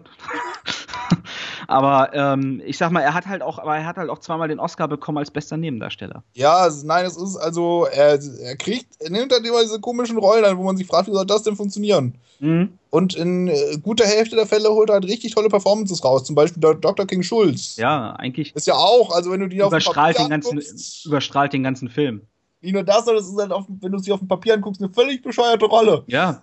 Ähm, hier der, wie heißt der, der, der, der, äh, aus, ach Mist, jetzt habe ich gerade einen Brainfart, äh, den Tarantino-Film, wo, wo sie die Nazis umbringen und skalpieren. Äh, Inglourious Bastards. Inglourious Bastards, genau. Äh, ja, Adler. Genau. Ja. Äh, kannst ja auch so viel Mist mitmachen und das ist, eine, also das ist von seiner Seite eine tolle Performance geworden. Ja, richtig, weil ich fand. Was für die Elefanten soll auch gut sein, auch wenn ich den Film noch nicht gesehen habe. Den habe ich auch nicht gesehen. Den hat irgendwie niemand gesehen. Aber der schreckt mich, der schreckt mich halt ab wegen Robert Pattinson und Reese Witherspoon. Ja gut, das äh, schon richtig. Wie gesagt, aber es sind halt wirklich äh, tolle Performances. Aber dann gibt es halt so Sachen, ja. Wie Green Hornet? Ja, ich wollte es jetzt nicht nochmal sagen, aber ja. Ja, der Film ist schon echt. Aber Christoph Waltz ist eigentlich, können wir wirklich festhalten, ist ein großer, guter Schauspieler. Ähm, der es halt auch bewiesen hat, dass er es kann. Zweifacher Oscar-Preisträger. Wie gesagt, ich fand das Casting sowohl als Oberhauser als auch als Blofeld an sich gar nicht schlecht. Aber dadurch, dass Oberhauser und Blofeld eben dieselbe Person sind, wird es halt alles irgendwie schief. Ja. Ja, es ist halt. Ich finde, dass dieser Charakter Blofeld auch in früheren Bond-Filmen schon sehr unglücklich wirkte, manchmal. Ja, das ist. Also doch, er ist eigentlich in dem Moment immer gut, wo er nichts macht. Ja, wo man ihn auch nicht sieht, vielleicht am genau. besten sogar, ne? Nur die Katze, ja, hier, die Katze. Genau, die, nur die Hand und die Katze. Aber ich habe halt auch echt wirklich teilweise auf diese, diesen, diesen, drauf gewartet, dass Christoph Walz noch sagt, wir verlangen eine Million Dollar. Ja. Ja, das hätte halt wirklich so, so Ja, das ist ne? schon nicht verkehrt. Ja. Aber ähm, nein, aber das ist halt auch äh, eben, ich nenne es jetzt mal äh, das Stephen King-Problem so ein bisschen. Mhm. Weißt du, was ich meine? Du baust es so toll auf mit so viel Suspense, das kann Stephen King toll. Ja. Aber wenn du dann das Monster siehst, ist es halt eigentlich jedes Mal, äh? Ja, genau. Dafür? Ja. Das ist, äh, mit Ausnahme von vielleicht Carrie, habe ich mir das bei jedem, äh, und Green Mile habe ich mir das bei jedem einzelnen. Ah, das, das geheime Fenster ist auch gut. Ja, stimmt, okay. Aber nein, also so das Standardding. Es gibt ja so viele. Sei es jetzt It, sei es äh, The Girl, ich weiß gar nicht, wie das auf Deutsch heißt. Friedhof oder der, Friedhof der Kuscheltiere. Friedhof der Kuscheltiere oder, oder, oder. Es The Stand ja, du kannst die Liste auf jeden Fall an, so, das ist es halt. Und das ist halt auch so ein bisschen das Problem, dass hinter dem richtigen Blaufeld eigentlich so viel Suspense steckt, dass du kannst es vielleicht auch gar nicht einlösen an der Stelle. Nee, kannst du auch nicht, glaube ich. Ja, wie gesagt, ne, die Motivation von Blofeld finde ich halt echt ein bisschen konstruiert und schwammig. Diese Motivation von Blofeld schon, also dass er halt, wenn er jetzt gesagt hätte, nur unsere Wege haben sich so oft gekreuzt und du hast mir jedes Mal, du hast mir jedes Mal irgendwie alles versaut. Deshalb. Deshalb will ich dich umbringen. Ja. Hätte ich sofort genommen. Wie gesagt, der, ich meine ja auch den Weg dahin. Ja, ja, das ist es ja. Das ist so arg ja zum Beispiel auch bei äh, Marvel und keine Ahnung was. Also bei Thanos ist es ja auch so, dass irgendwie die Hälfte der Bösewichter, die wir bisher hatten, irgendwie um die Ecke rum für Thanos gearbeitet haben oder keine Ahnung was. Ja, wir werden. Das ist halt ja, und in dem Moment macht es ja auch Sinn weil äh, James Bond ja dann quasi seine ganzen Schergen besiegt und seine ganzen Unternehmungen irgendwie. Ja, aber ich, wie gesagt, weil halt die Filme, Sinn, weil man irgendwie halt kein großes, weil man kein großes Konzept ja. scheinbar dahinter hatte. Nee, das ist es halt, aber wie gesagt, aber diese Brudersache, die sie ja auch noch eingeschmissen haben, ist Ja, es ist zu viel, es ist zu viel. Ja, und. Müssen die beiden unbedingt irgendwie eine, ein familiäres Verhältnis miteinander gehabt haben? Überhaupt nicht. Nein, überhaupt nicht. Nach, nein. Es ist vielleicht sogar besser, wenn sie es nicht haben. Ja. Aber das ist natürlich schon so ein bisschen. Äh, auch, ich nenne es mal, das hat man sicherlich an vielen Stellen, aber ich nenne es jetzt auch mal so ein bisschen der Nemesis-Aspekt des Ganzen. Also, aber dafür ist es kein, dann kein guter Nemesis, weil er. Nein, also, nein, ich meine jetzt Star Trek Nemesis. Ach so, ach so, ja. Also, dass sie quasi von mehr oder weniger im selben Punkt ausgestartet sind, aber dann halt zwei völlig unterschiedliche Wege eingeschlagen haben. Ja, aber das, dafür das kriegst du auch zu wenig. Aber damit haben sie dann auch wieder viel zu wenig gemacht. Du also. kriegst zu wenig Input über die Person äh, ja. Oberhauser. Ja, das du kann man wirklich, auf jeden Fall so ihn wirklich, Um ihn wirklich zu sagen, okay, ich nehme dir das jetzt ab, dass du wirklich der absolute Mega-Obermufti bist. Ja, genau. Also eigentlich, äh, auch wenn das komisch klingt, in diesem Fall wäre wahrscheinlich echt mehr mehr gewesen. Also, mhm. wenn man jetzt einen Zwei- oder Dreiteiler draus gemacht hätte. Mhm, das wäre aber nicht dann Bond, finde ich. Also es muss schon abgeschlossener Film sein, Bond. Nee, nicht unbedingt. Also zum Beispiel Casino Royale und ein Quantum Trost gehören ja auch ganz eng zusammen. Ja, stimmt, hast recht, gebe ich. Dann äh, Skyfall ja auch, also du hast da ja quasi immer wieder dieselben Charaktere, die immer wieder. Mhm. Außer ja auch ganz explizit, also viel expliziter, als es halt bei den alten James Bond-Filmen gewesen ist, auf Sachen beziehen, die in den Filmen davor passiert sind. Also ich hätte es gut gefunden, vielleicht, wenn man jetzt äh, in diesem Film nochmal so einen Übergang hätte und wir zum Abschluss, äh, wir da angeschlossen hätten äh, in dieser Konferenz in Rom. So als Cliffhanger. Ja, Ne? Was, was hat denn das so lange gedauert? Was wäre das denn dann? Hm? Was wäre das denn dann, die Konferenz in Rom? Welcher Film? Äh, der nächste. Ab dem nächsten dann. Würde der da anschließen. So. Nee, ich, nicht überlege gerade, welches halt von den alten James Bond-Filmen der allererste war, worum es da ging. Also der mit Sean Connery der allererste. Was verstehe ich jetzt nicht, was du meinst. Nein, dass, dass man quasi den Endteil da wieder unredconnt. Weißt du, was ich meine? Äh, Liebesgrüße aus Moskau? Nee, das ist doch nicht der erste. Ach so, der allererste? Ja. James Bond jagt Dr. No. Genau, dass, dass man quasi da wieder einen Anschluss dann irgendwie baut an Dr. No ran oder so. Nee, das meine ich nicht. Ich meine, dass du ähm, jetzt dann diesen Film nochmal einen anderen Bösewicht hast, der ja uns zu Spectre hm? hinführt und zu Oberhauser ja. hinführt, was man mit Silver schon hätte machen können, theoretisch. Vielleicht, also das ist ja aber gerade der Grund, warum äh, James Bond den Italiener umbringen soll. Ja, aber Damit zum Beispiel. Sich, äh, Spectre überhaupt trifft, das war das ja. Das ja, halt genau. Lass, dass sie sich nur ganz, ganz selten treffen. Lass ein, ein, du kannst ja noch eine Story ausdenken, die so ein bisschen auf Skyfall aufbaut hm? äh, und bekommst diesen, äh, dieser Typ, nicht der, der Schauspieler jetzt dann selber oder diese ja. Figur ist dann der äh, Hauptbösewicht des Films, aber dann halt irgendwer anders, anderer Charakter, die Nummer zwei sozusagen. Ja. Du, James Bond, jagt Nummer zwei, wenn du es so willst. Ja. Ne? Die Nummer zwei von Spectre. Und bekommt dann den Hinweis, okay, es gibt Spectre überhaupt, bla bla bla. Aha. Und geht zu dieser Konferenz da in Rom. Ja. Und der Film endet damit, dass sich äh, Oberhauser umdreht. Was hat denn das so lange gedauert? Ja, Genau, zum Beispiel sowas. Ende. Große Augen von James Bond, Cliffhanger. Genau, dann zum Nächster. Beispiel, das, das ist wahrscheinlich auch möglicherweise das Problem, dass jetzt dadurch haben, dass Daniel Craig keine Lust mehr hat. Dass sie es rushen mussten. Ja, genau. Genau. Denn, äh, zum Beispiel bei den alten Filmen, ich weiß gar nicht genau, wie viele Filme liegen zwischen dem äh, ersten Auftreten von Spectre Boah. und dem, wo er dann tatsächlich mal Blofeld konfrontiert. Bei den alten? Doch, ja, das müssen fünf, sechs Filme sein oder so, ne? Ja. Ja, Eben, das war es ja, und äh, das, in dem Moment hast du eben den richtigen Aufbau drin. Also zum Beispiel, wenn James Bond jetzt schon in Casino Royale herausgefunden hätte, dass es Spectre gibt, mhm. hättest du eine wesen ein wesentlich stimmigeres Gesamtkonzept in vielerlei Hinsicht. Ja. So kriegst du es halt mitten in die Fresse. Ja. Weil du kriegst erst Quantum mhm. und dann noch, noch Spectre. Ja. Und, und das ist zu viel. Dann. Ja. Das ist zu viel und zu schnell erzählt. Ja. Deshalb habe ich ja gesagt, mehr hätte diesem Film eventuell gut getan. Ja, aber, äh? Du hättest halt irgendwo so einen Übergang schaffen müssen. Ja. Von, Wie gesagt, aber für sich selber betrachtet muss man sagen, es war okay. Du hattest gute Schauspieler ich hatte, drin. Ich hatte nämlich bisher nämlich gedacht, vor diesem Film, dass Silver ja? der Chef von Quantum ist. Okay. Weil äh, das so, weil ja auch Dominic Green sagte hier, ne, er wird böse auf mich, so, also ne, ja. so, so, durch die Blume gesagt hat, er wird böse auf mich. Hm? Ich dachte, okay, das ist jetzt dann Silver. Silver ist der absolute Obermufti von Quantum. Ja. Ist er nicht. Das ja. nochmal eine Stufe höher gibt. Gut. Ja. Äh, ne? Gut. Äh, der, wir sind dann, haben dann halt das Endsetting. Alles ist heile Welt wieder. Ja. Und wir wissen nicht hundertprozentig, Bond fährt halt mit, mit der Madeline Swan im DB5. Ja. In den Sonnenuntergang könnte man jetzt so sagen, ne? Fährt los. Und wir wissen nicht, hat Bond gekündigt? Mal wieder? Oder äh, macht er Urlaub oder was auch immer? Wissen wir nicht. Ja. Er ist nicht mehr da, erstmal. Hieß es irgendwie so, ne? Irgendwie doch sowas. Ja.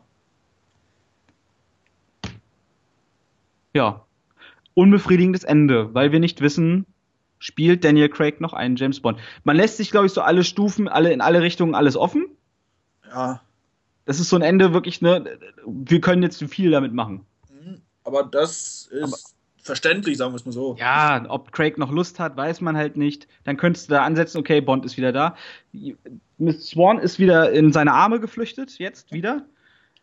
Mal wieder Kehrtwende um 180 Grad. Ja. Und äh, da verstehe ich es halt wirklich nicht mehr, weil da macht es für mich dann gar keinen Sinn mehr, weil sie schon wieder gesagt hat, sie will das alles nicht, sie möchte da nicht wieder mit hineingezogen werden. Aber vielleicht hat Nur weil James Bond nicht rauskommt. Ja, aber pass auf, James Bond äh, ist ja egal, ob der jetzt nur in Urlaub geht, ob er gekündigt hat oder ob er weiterhin Agent ist. Das wissen wir ja nicht. Aber ja. nehmen wir mal an, er hat gekündigt, dann gibt es immer noch Leute, die unheimlich pissig sind auf James Bond irgendwo auf dieser Welt. Es gibt Leute. Ja, und er wird immer, er wird immer in diesem, er wird immer, ja, aber die Figur James Bond wird immer in diesem Universum, in seiner, in dieser, in dieser äh, Unterwelt und sowas, wird immer ein Name bleiben und er wird immer in diesem Position gefangen bleiben, dass er immer so eine riesen Zielscheibe auf der Brust hat. Ja. Und diese Frau akzeptiert es jetzt, dass sie ständig in Gefahr sind, eigentlich. Ja. Es ist so, na, ne? Morgen sagt sie dann, ach, ich habe da doch wieder keine Lust mehr drauf. Ja, ja es ist so, hm, keine Ahnung. Sagt, äh, Im Verdacht ist ja, dass sie da zwei bis drei Charaktere irgendwie zusammengeschmissen haben in der Figur. Ja, schade. Also es ist wirklich. Würde zumindest vieles erklären. Es ist viel erklärt worden, schnell mhm. und teilweise unlogisch. In den Charakteren, im Setting, im allem eigentlich. Kann man so sagen. Ja. Ja, so. Kommen wir mal zur Wertung. Ich will kurz äh, Wertungen vorlesen, die ich mir so rausgesucht habe von, sagen wir mal, guten Quellen. Ja. Rotten Tomatoes gibt dem Film 63 Prozent. Das ist doch ganz anständig. Das ist nicht anständig. Also für Rot Rotten, Tom Rotten, Tomatoes gibt sonst eigentlich gute 70 bis 80 Prozent immer. Ja. Immer. Und das, aber darunter. Das auch wirklich Sachen, die 14 oder 15 Prozent. Ja, aber das sind dann solche Filme wie Sharknado. Ja, nee, Sharknado. Auf dem Level. Und wir haben und wir bewegen uns hier auf einem absoluten Top-Franchise. Ja. Und dafür ist das echt wenig. Wir haben ja gesagt, es gibt viele Dinge an diesem Film, die man nicht mögen kann. Genau. Äh, IMDb gibt 7,2 Punkte von 10 das bewegt sich so halt auch so, denke ich mal, wo wir uns einpendeln werden irgendwo. Und jetzt kommt meine absolute Lieblingsbewertung, der Guardian. Eine top seriöse Zeitung eigentlich. Ja? Gibt 5 von 5 Punkten. Ah. Das ist eine blanke Eins mit Sternchen. Ja, das, das hat dieser Film nicht verdient. Welchen Film? Wer hat diese, wer hat das gemacht? Was haben die geraucht beim Guardian, um dem volle Punktzahl zu geben? Vielleicht, äh, Nur weil es eine britische Ach, Zeitung ist, oder? Auf, pass mal auf, aber der Guardian kommt im Film vor. Super. Als, äh, als weitere Sachen irgendwie, da müssen wir auch noch kurz drüber reden. Das, das Ding ist halt einfach echt. Product Placement oder? worden ist. Das ist. Ah. Meinst du Product Placement? Ja. Ja, fürchterlich. Also der, die anderen hatten ja schon viel, so, die anderen ja. hatten schon viel, aber hier kriegen wir richtig Product Placement mitten in die Fresse, auf, mit halt, Großaufnahmen. Ja. Also vorher hat er Omega dezent erwähnt, mhm. dass er Omega trägt. Ja. Jetzt kriegen wir ein Close-up riesengroßes Close-up von dieser Uhr. Mehrere. Ja, aber es muss auch immer Fett Omega drauf. Es muss es draufstehen. Oh. Aston Martin, okay, ne? Halt. Ja. Weil Auto. Wir kriegen Fiat, groß Logo. Ja. Wir haben, es ist so Martini? viel. Martini natürlich, ja. Äh, Heineken. Ja. Wir kriegen alles. Also wir kriegen wirklich alles mitten in die Fresse, was es an Product Placement in diesem Film gibt.